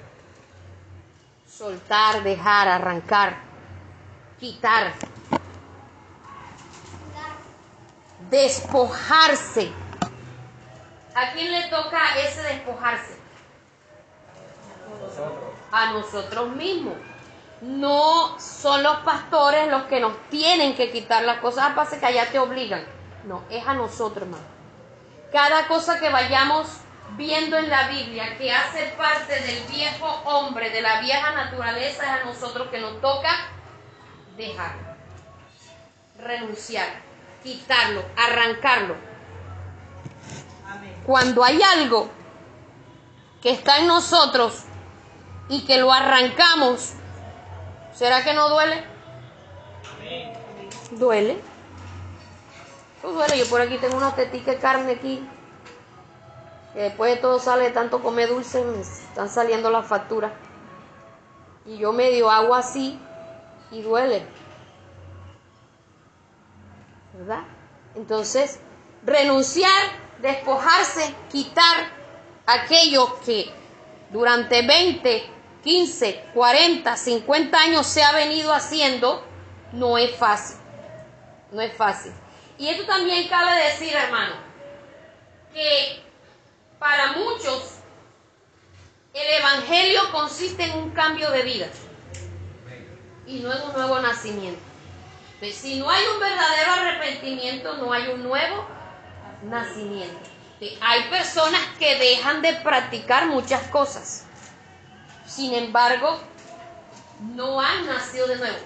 Sí han dado para despojarse de muchas cosas. Toman la decisión, bueno, muchos dicen ¿no? que toman la decisión de ser fieles y lo logran. Toman la decisión de no, de no, de no andar fumando y dicen hasta hoy fumo y no lo vuelven a hacer más. Pero ¿será que eso lo hace ser cristiano? No. ¿Cierto que no? Entonces, en Cristo una cosa va agarrada de la otra. Si de verdad se es cristiano que ha nacido de nuevo, debe despojarse. Y no significa que los que están en el mundo, por haber renunciado a muchas cosas que saben que les perjudican a ellos, a su familia, porque lo hacen es por ellos y por su familia, o muchos lo hacen porque quieren ser buenos y quieren entrar al reino de los cielos por ser buenos. Eso no significa de que porque ellos lo hagan, por eso van a entrar al cielo. Ahí está la diferencia en que para entrar al reino de los cielos necesitamos nacer de nuevo y el que ha nacido de nuevo se despoja. Amén. Amén. Gloria al Señor. Bien, despojarse del viejo hombre que está viciado conforme a los deseos engañosos. A los deseos engañosos. ¿Sabe qué dice el diablo, hermano? Sin maquillaje te ves fea. Pero cuando uno está en Cristo, uno se mira en el espejo y uno se ve tan diferente. Por eso es que el pastor allá se alzó la mano. Pero tú nunca te has maquillado. Bueno, ¿qué dijo allá que está ñateando? Que le bonito. Ah, es bonito sin maquillaje. Hermano, cuando se esas personas, esas mujeres, vamos a hablar, aunque hoy día también los hombres están maquillando, cuando no se maquillan se ven horribles. Pero cuando están maquillados también se ve más fuego. Porque póngase usted a mirar, el color rojo hace ver las cosas grandes, llamativas. Y una mujer bocona bocones con los labios gruesos y se lo pintan de rojo, eso se le ve la bemba así de lejos. Ni una cayena. Hermano, o sea, son tantas locuras que yo a veces veo por qué se empastillan la cara, los párpados. Y el diablo le dice, échate más y échate más y échate más. Y hace, hace unos días, yo no sé si les decía a ustedes que llegó, llegaron dos mujeres en la, en la, a la casa y me decían, ¿usted qué se echa en la piel? Yo le dije, ¿por qué? Dice, porque yo sé que usted tiene ya sus cincuenta y pico de años, le dejo el pico ahí, este, pero la piel suya se ve más joven que la de nosotras dos que estamos de veintipico. Se le ve brillante, se le ve radiante. Se... Yo me quedé así. ¿Por qué, hermano? Porque necesitamos entender que la verdadera belleza se logra en la, en la presencia de Dios. La verdadera belleza es la santidad. Amén. Y que a todos a Dios, Dios nos, nos hizo hermosos, unos de una manera y otros de otra. Me decía Helen ayer que la profesora le preguntó que si ella se pintaba los labios. Y ella le dijo, no, yo no me pinto. Y la profesora hasta le hizo así para ver si era verdad. Entonces yo le decía, ¿te das cuenta? Cada uno de nosotros tenemos un color de labios diferente. No tenemos necesidad de pintárnoslos. No hay necesidad. Y cuando uno se lo pinta, le está diciendo a Dios, a la manera mía es mejor que la tuya. Tú me hiciste mal. Entonces, son deseos engañosos que a la larga dañan, que a la larga afectan. Entonces, el enemigo comienza a disfrazar, comienza a hacer un proceso de, de concientización, de hacerle ver a la persona que sin aquello no está bien. Sin aquello no se ve bien. Hay mujeres que no salen ni a la puerta de la casa sin arete porque se ven feas. Hay hombres que prefieren gastarse todo el, dinero que se ganan en, en, licor y haciendo y deshaciendo en la calle. Dicen, porque para eso yo trabajo. O sea, en el momento cuando están bebiendo, dicen, para eso yo trabajo. Al día siguiente amanecen con el remordimiento. Son deseos engañosos. Cada una de esas cosas que nosotros miramos a través de la Biblia, que el Señor nos dice que no lo hagamos y, y, la persona lo practica, esos son deseos engañosos. Pero lo que nos está diciendo el Señor, no lo hagas y nos explica las razones del por qué no lo debemos hacer, hermano, uno se da cuenta que el Señor quiere nuestro bien. Y necesitamos entender que todo aquello es engañoso. Todo los deseos del hombre viejo son engaño. Nada de lo que hay allá afuera, nada de los deseos de la carne traen provecho.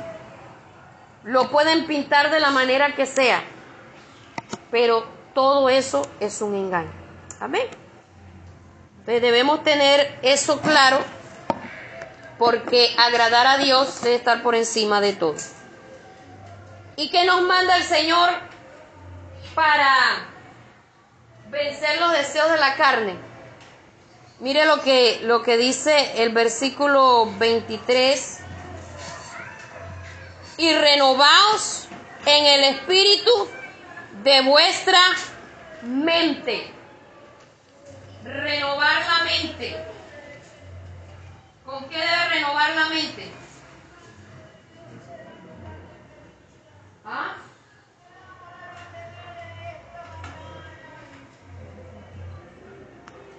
Se fueron. ¿Qué dijo usted, hermana Se lo oyó así.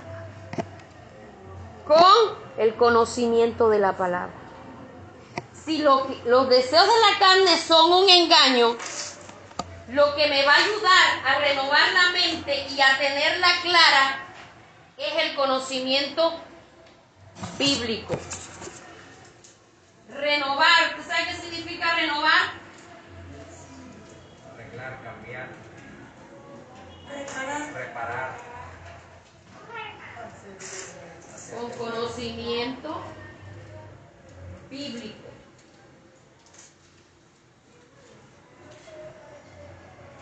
cuando uno va a reparar algo, por poner un ejemplo que a esto, esto tenga, esto, este atril es de triple, ¿verdad? Y ellos a veces se, se les sopla la primera capa.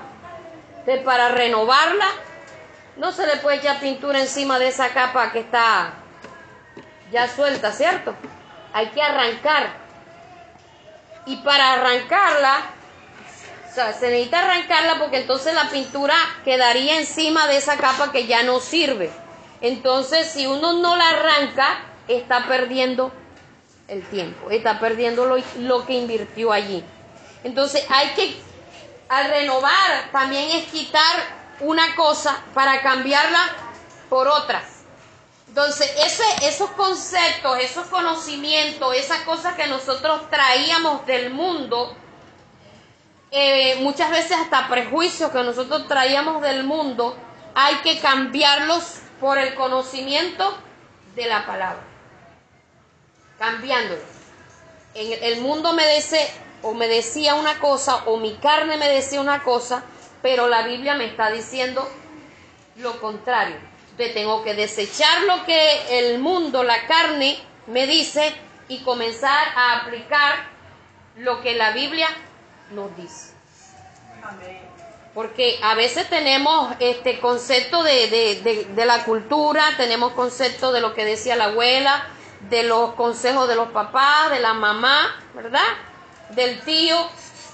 Pero resulta que la Biblia nos dice que, que muchos de esos consejos no son los adecuados. ¿Estamos claros, hermano?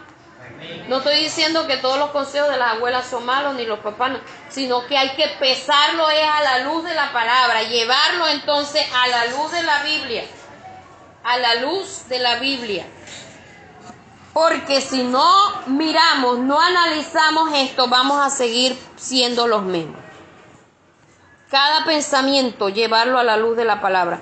Y vamos a mirar qué dice Filipenses 4, 8 y 9.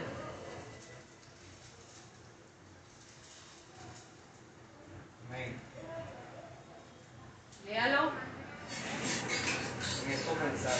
Por lo demás, hermanos, todo lo que es verdadero, todo lo honesto, todo lo justo, todo lo puro, todo lo amable, todo lo que es de si hay virtud alguna, si algo digno de alabanza, en esto pensar. Lo que aprendiste y recibiste y oíste y viste en mí, esto hacer, y el Dios de paz estará con vosotros. ¿Sí lo leyó? ¿Lo leyeron todos?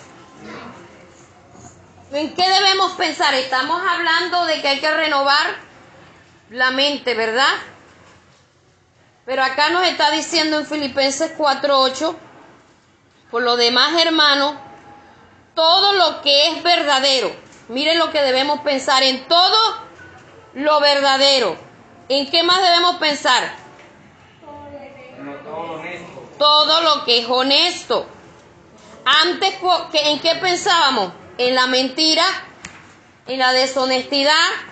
Entonces hay que cambiar un pensamiento por lo opuesto. Todo lo justo. Antes practicábamos mucha injusticia. Amén. Y hay que analizar si todavía hay injusticia en nosotros. Todo lo puro. ¿Cuáles son los pensamientos del que anda en la carne? Las impurezas, ¿verdad? Son obras de la carne. Y nos está diciendo que pensemos en todo lo que es puro todo lo amable. ¿Sabes cuántas personas pelean hasta con ellos mismos? Que no se soportan ni ellos mismos. Y todos sus pensamientos son de contienda, de discusión. Pero acá nos está diciendo que pensemos en todo lo que es amable. ¿Qué más sigue diciendo? Todo lo que es de buen nombre. O sea, todo lo correcto, todo lo que edifica, si hay virtud alguna, si es algo digno de alabanza, en esto pensar. Yo me ponía a pensar el otro día, porque hay, hay personas que dicen que uno no puede dominar los pensamientos. Y yo me puse a analizar si uno de verdad no pudiera controlar lo que piensa, el Señor no nos dijera esto. No nos dijera que debíamos pensar en lo verdadero, en lo honesto, en lo justo, en lo puro, en lo amable, en todo lo que es de buen nombre, si es algo que tiene alguna virtud, si es algo digno de alabanza. No fuéramos culpables de nada de lo que pensáramos. Gloria a Dios. Si analiza usted esa parte, hermano. O sea, si aquí nos está diciendo que pensemos en eso, es porque sí lo podemos hacer. Ahora, si mis pensamientos no se pueden controlar, si mis pensamientos no lo puedo llevar a la luz de la palabra, si los pensamientos míos son contrarios a lo que dice la Biblia, ¿qué debemos hacer?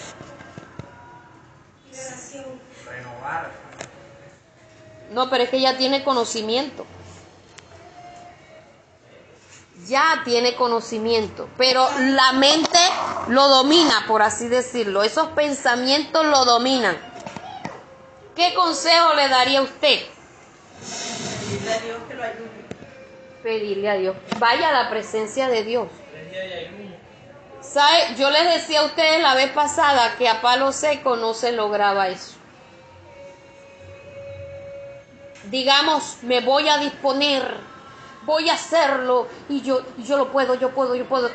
Hermano, con oración y ayuno. Amén. Porque ya se va adquiriendo el conocimiento, pero los pensamientos siempre están disloqueando para otro lado. Entonces, oración y ayuno. Pero también nos pasa que si no podemos controlarlo, también hay que mirar a ver qué es lo que están viendo nuestros ojos. Porque esos pensamientos también son alimentados con lo que ven nuestros ojos y esos pensamientos también muchas veces son alimentados con lo que oyen nuestros oídos. Entonces tampoco le echemos la culpa a, los- a, a- a que es que no, no damos para controlarnos. ¿Sí me estoy haciendo entender, hermano? En otras palabras, usted y yo debemos analizar mucho qué vemos, analizar mucho qué escuchamos, porque yo me pongo a pensar, ¿qué hace un evangélico prestándole atención a esa música que está sonando por allá? No, porque también hay discos, por un lado está un alabanza y por el otro lado hay un disco. Y hay gente que está en la casa y está con el oído allá prestando la atención. Y se eleva, hermano. Se eleva a lo que vivió en el, en el mundo. Y se eleva a tal punto que termina moviendo la patica. Yo he hablado con cristianos que está sonando una música así lejos y, y los veo moviendo la pierna al son de la música. Sí, el viejo hombre. Y yo a veces digo, ¡ey! Sí, tengo, no, sí, tengo una rasquiña aquí. Se me durmió la pierna. Porque para la excusitis somos muy buenos. Entonces, Dios nos está dando estrategia de cómo vencer los deseos de la carne. Que sí se puede lograr, hermano. Y el versículo 24 que dice, donde leímos de, de, de Efesios 4, 24.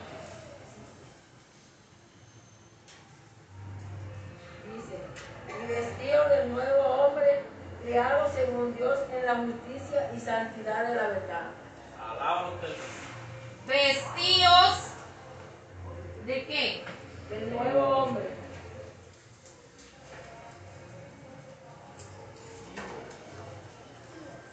Mire todos los cambios que van, van habiendo aquí en nuestras vidas. Revisar si se ha nacido de nuevo. Comenzar a despojarse del viejo hombre entendiendo que todos los deseos del viejo hombre son un engaño, que las cosas no son como, como parecen, como las muestran. Ir renovando la mente con el conocimiento de la palabra llevar todo pensamiento cautivo a la obediencia a Cristo, que hay otra cita bíblica que dice eso, pero también acá donde leímos Efesios 4.8 nos está diciendo en qué debemos pensar Y acá nos está diciendo que nos vistamos del viejo hombre, ah, del nuevo hombre. Dice, creado según Dios en la justicia y santidad de la verdad. Aquí nos está diciendo cómo es que se viste ese nuevo hombre. Creado según Dios en justicia y santidad de la verdad. Ese nuevo hombre, aquí en esta vestidura, es una vestidura interna que se refleja también en lo externo. Amén.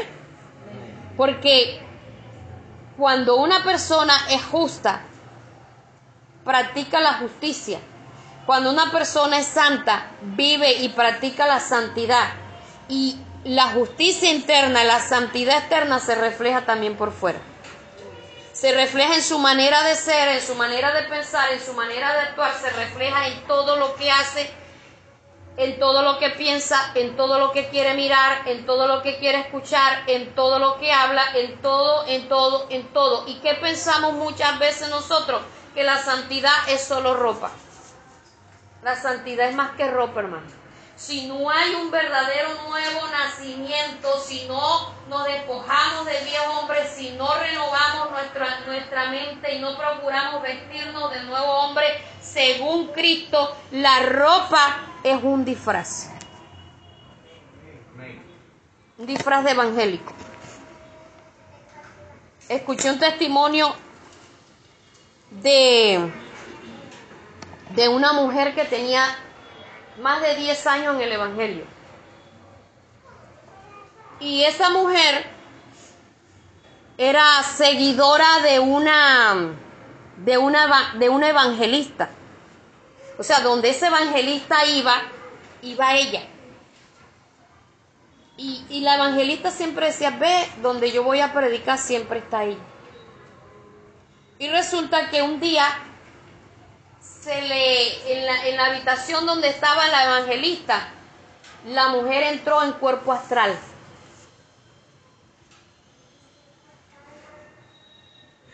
Y si entró en cuerpo astral, ya ustedes saben qué era. Y le dijo, llevo 10 años siguiéndote para destruirte, porque ese es el trabajo que me encomendaron. Y ella decía, ¿cómo es posible que esta mujer más de 10 años en el Evangelio, que no se le veían casi ni los pies, andaba con su Biblia, su moñito, porque allá en República Dominicana el peinado de ellos es un moñito, y sea una hechicera. Sí, sí, porque ellos no se pueden hacer cola ni esas cosas como nosotros por, por causa del pelo, entonces ella usa mucho moñito y no los moñitos de, la, de, la, de, la, de los carnavales, María Moñito, sino es de un solo moñito.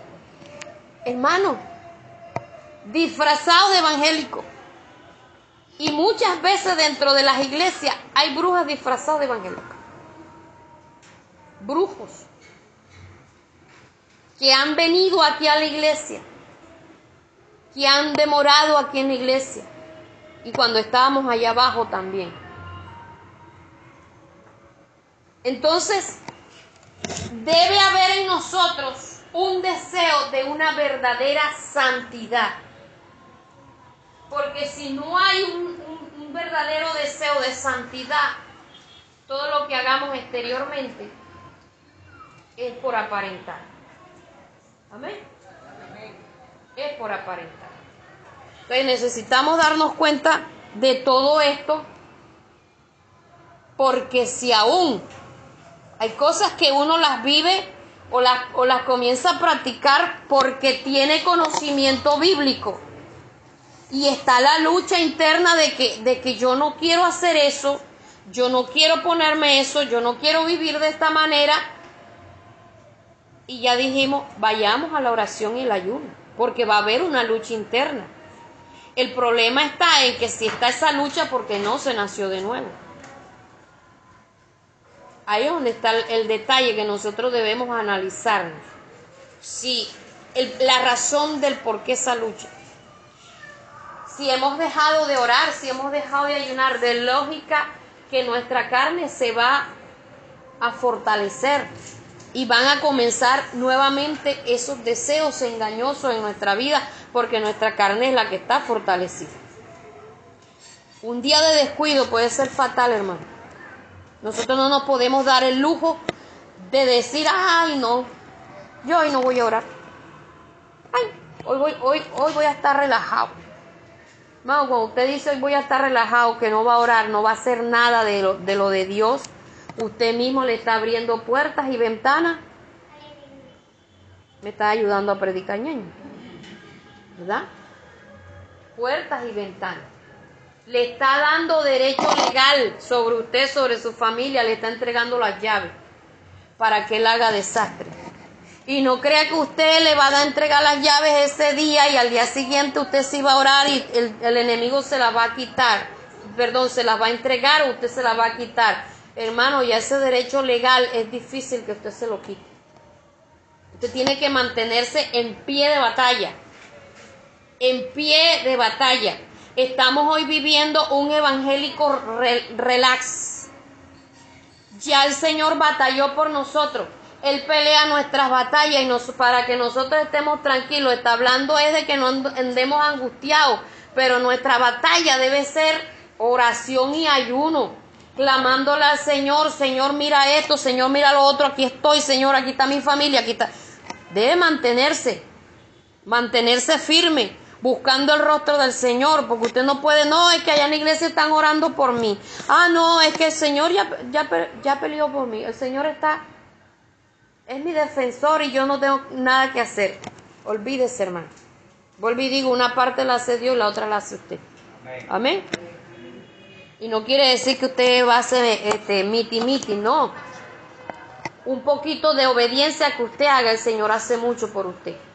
Y si va añadiendo obediencia tras obediencia, el Señor hará grandes cosas. Gloria al Señor vestidos del nuevo hombre, creados según Dios en la justicia y santidad de la verdad, y revestidos del nuevo, el cual conforme a la imagen del que lo creó, se va renovando hasta el conocimiento pleno. Esto quiere decir, mis amados, que ese nuevo hombre se va renovando hasta lograr el conocimiento pleno y que esto es procesal. Va poco a poco, pero la velocidad también la pone usted. ¿En qué sentido? Ah, no, yo voy poco a poco. Pasito a pasito. Pasito a pasito va cambiando de a poquito. Pero si usted se dispone a que cada cosa que usted vaya aprendiendo la pone en práctica, sus pasos serán agigantados y no va a retroceder. ¿Sí me estoy, haciendo entender?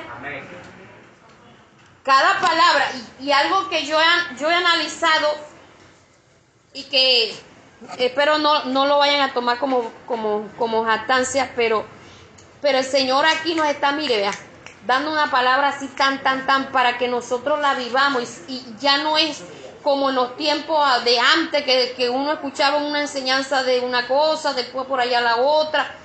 ¿Y sabe qué está haciendo el Señor? Condensando, dándonos lo, lo principal, porque su venida está cerca. Porque necesitamos despojarnos de todo peso de pecado, necesitamos mm, aprender rápido qué es la vida que Dios quiere que nosotros vivamos para que la, la practiquemos, para que la vivamos, porque hoy está más cerca el Señor que cuando hice la oración de fe hace 40 años. Hoy está más cerca el Señor que cuando usted hizo la oración de fe. Mañana, si es que amanecemos aquí, está más cerca, hermano. No podemos vivir desapercibidos, no podemos decir, no, es que sí, hay cosas en Dios que son procesal, pero usted le va a poner la velocidad. ¿Sí me hago entender? Porque si usted tampoco decide hacerlo, decide practicarlo, nada va a suceder en su vida. No va a haber cambios, porque Dios tampoco lo va a obligar. Dios tampoco va a hacer que usted haga.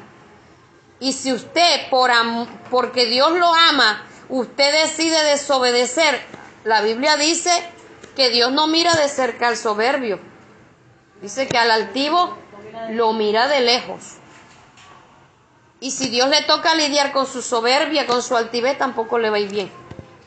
Así que más bien vayamos al paso de Dios. Más bien hagamos la voluntad de Dios para que nos vaya bien. Amén. Gloria al Señor. Vamos a mirar qué dice Colosenses capítulo 3.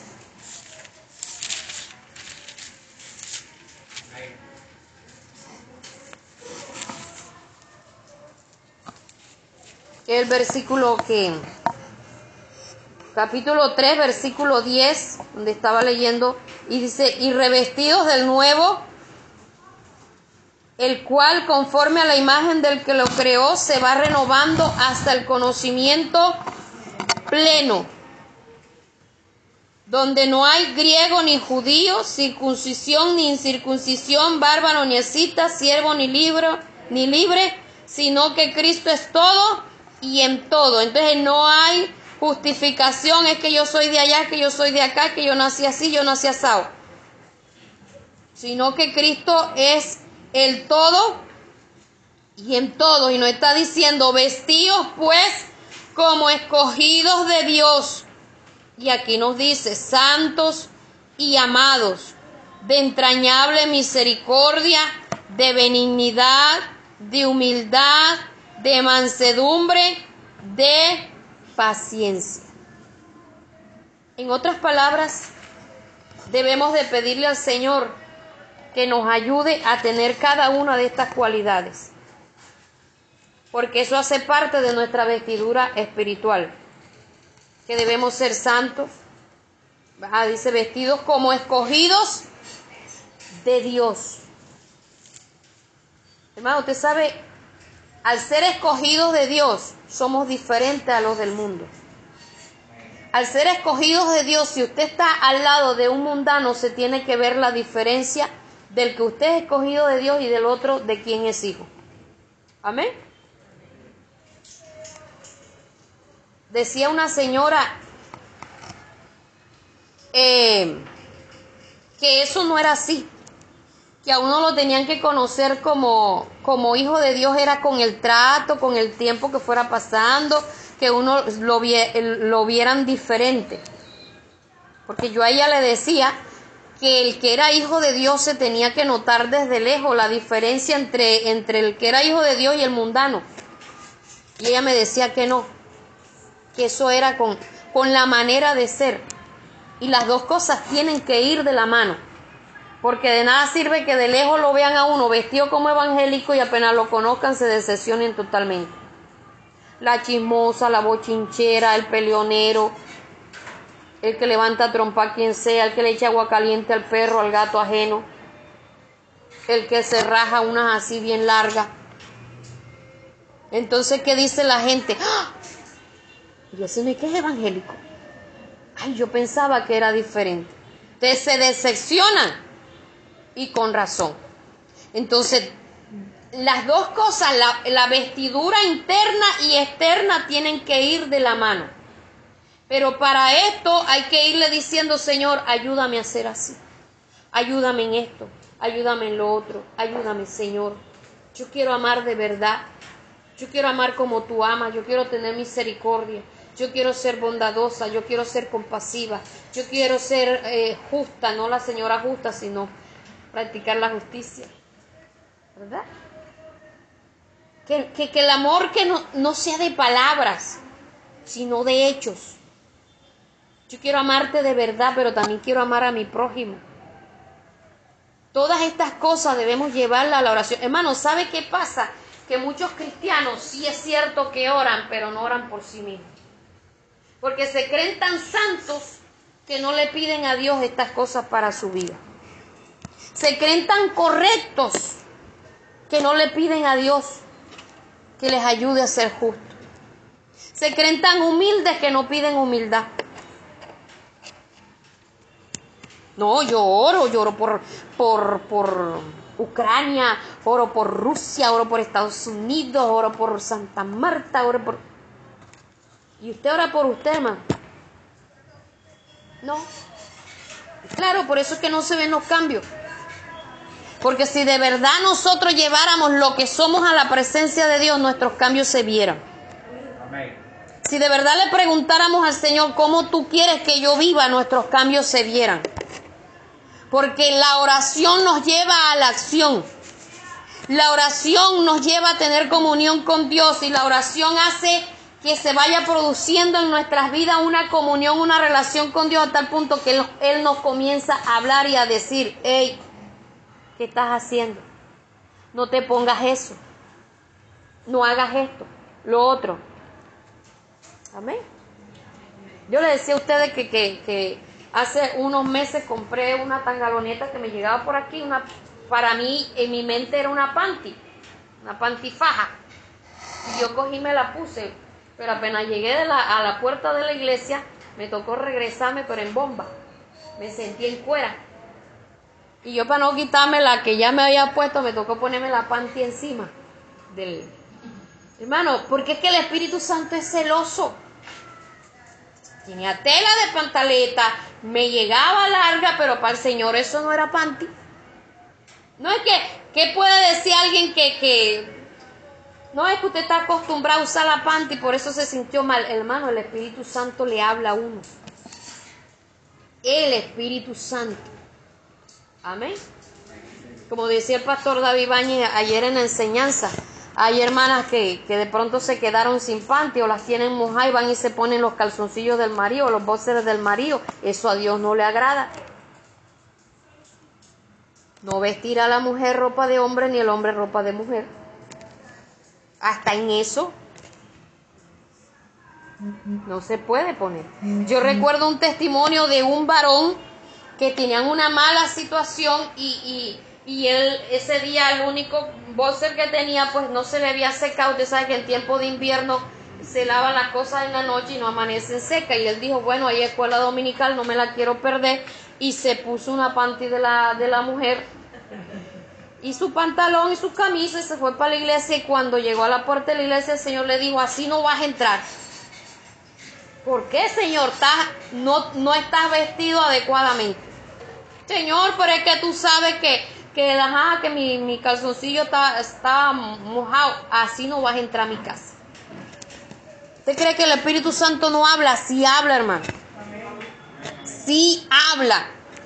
Y si uno sigue siendo el mismo, entonces ¿dónde está la oración que hace? ¿O qué es lo que, lo que ora? ¿Qué es lo que le pide al Señor? Y si usted no le pide cambio, usted no va a cambiar.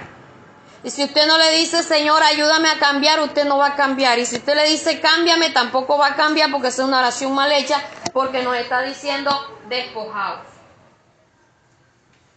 Despojados. Yo soy la que tengo que quitar, yo soy la que tengo que dejar de hacer, yo soy la que tengo que aprender a comportarme adecuadamente. Cuando comencé a orar al Señor por la ira, yo decía, ay, pero es que todos los días me hacen cosas y cosas para que a mí me dé rabia. Yo decía, porque...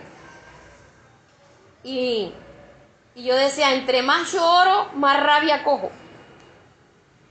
Y me dijo, me dijo una hermana, ¿sabe por qué está cogiendo rabia? Porque Dios le está enseñando a manejar la ira. Dios le está enseñando a manejarlo con lo que le sucede. O sea, no es que no nos va a suceder cosas que no nos van a, producir disgusto. Es que van a suceder cosas en las que tenemos que aprender que con la ira no se soluciona nada. Que con la ira no arreglamos nada. Y mucho menos cuando tenemos, nos airamos, porque les decía la vez pasada que Dios no nos está diciendo que no nos airemos, pero dice airaos, pero no pequéis, entonces no le no le dé rienda suelta a lo que siente, a lo que piensa, y es mejor no abra la boca. Ahí es donde está la clave del manejo de la ira.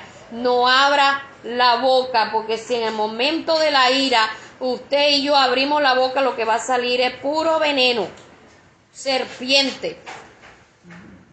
¿Cómo es que le llaman? Ah, granada. Pero no granadilla y no granada esa que la tira y ¡pum! Amén.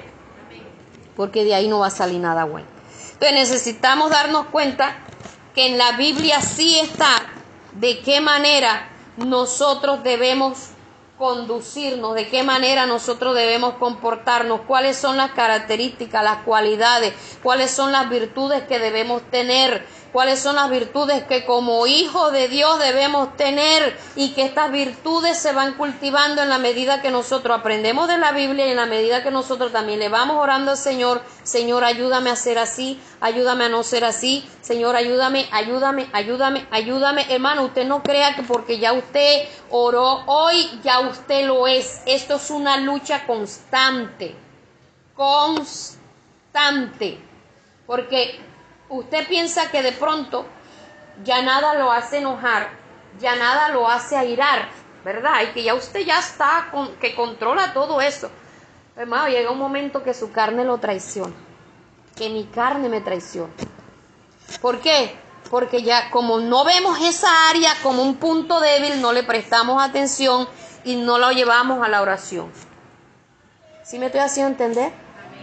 No, y a mí eso no me afecta, eso era antes. Ojo con eso. Ojo con eso porque el enemigo es engañoso. Nuestro corazón es engañoso. Nuestra mente muchas veces nos engaña. Tenemos un alto concepto de nosotros tan errado, tan equivocado. Y nos creemos santicos pero alumbrados con traquitraque. Y es necesario que nosotros nos demos cuenta que hay un deseo de la carne porque todavía estamos en este cuerpo humano, porque todavía está esa parte humana, pero que ahora tenemos una nueva naturaleza y esas dos naturalezas nunca se van a unir. Y que usted tiene que tratar y yo de alimentar la parte espiritual para que sea la que siempre predomine y domine en nuestra vida para que en los momentos de confrontación, en los momentos de tentación, en los momentos de cualquier adversidad, la parte espiritual sea la que tome allí, por así decirlo, el control, la que salga a flote. Eh, para que el fruto del Espíritu sea el que salga a flote en ese momento. Si nosotros no tenemos el fruto del Espíritu Santo en nuestra vida, a ver quién me dice cuál es el fruto del Espíritu Santo. Amor, paciencia, fidelidad, mansedumbre, templanza. ¿Quién me lo dice en orden?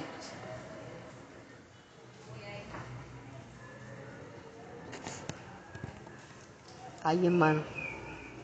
Amor, paz, paciencia, fe, bondad, mansedumbre.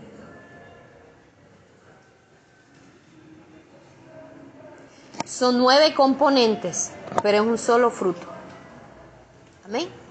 Y debemos aprendérnoslos. Ese fruto es el que se debe manifestar en nosotros en los momentos de confrontación. Ese fruto.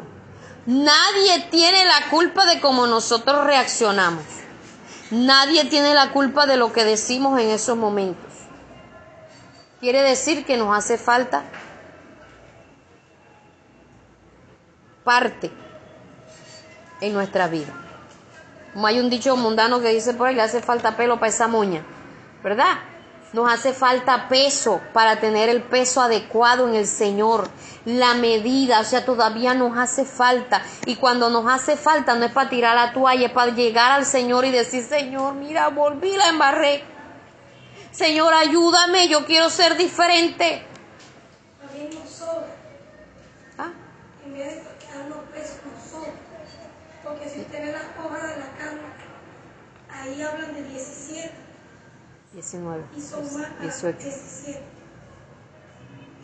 No, lo que pasa es que Son más, son muchas más. digamos que la- las obras de la carne están en un lado y el fruto del espíritu está en otro lado y aunque uno los vea que en el uno hay más y en el otro hay menos, pero lo, Que vale más el peso. lo que vale es el peso. ¿Por qué? Porque lo- los deseos de la carne son engañosos y son destructivos. No nos deja avanzar. Entonces, ese es el cuidado que nosotros debemos tener. Hermano, el fruto de del Espíritu vale oro.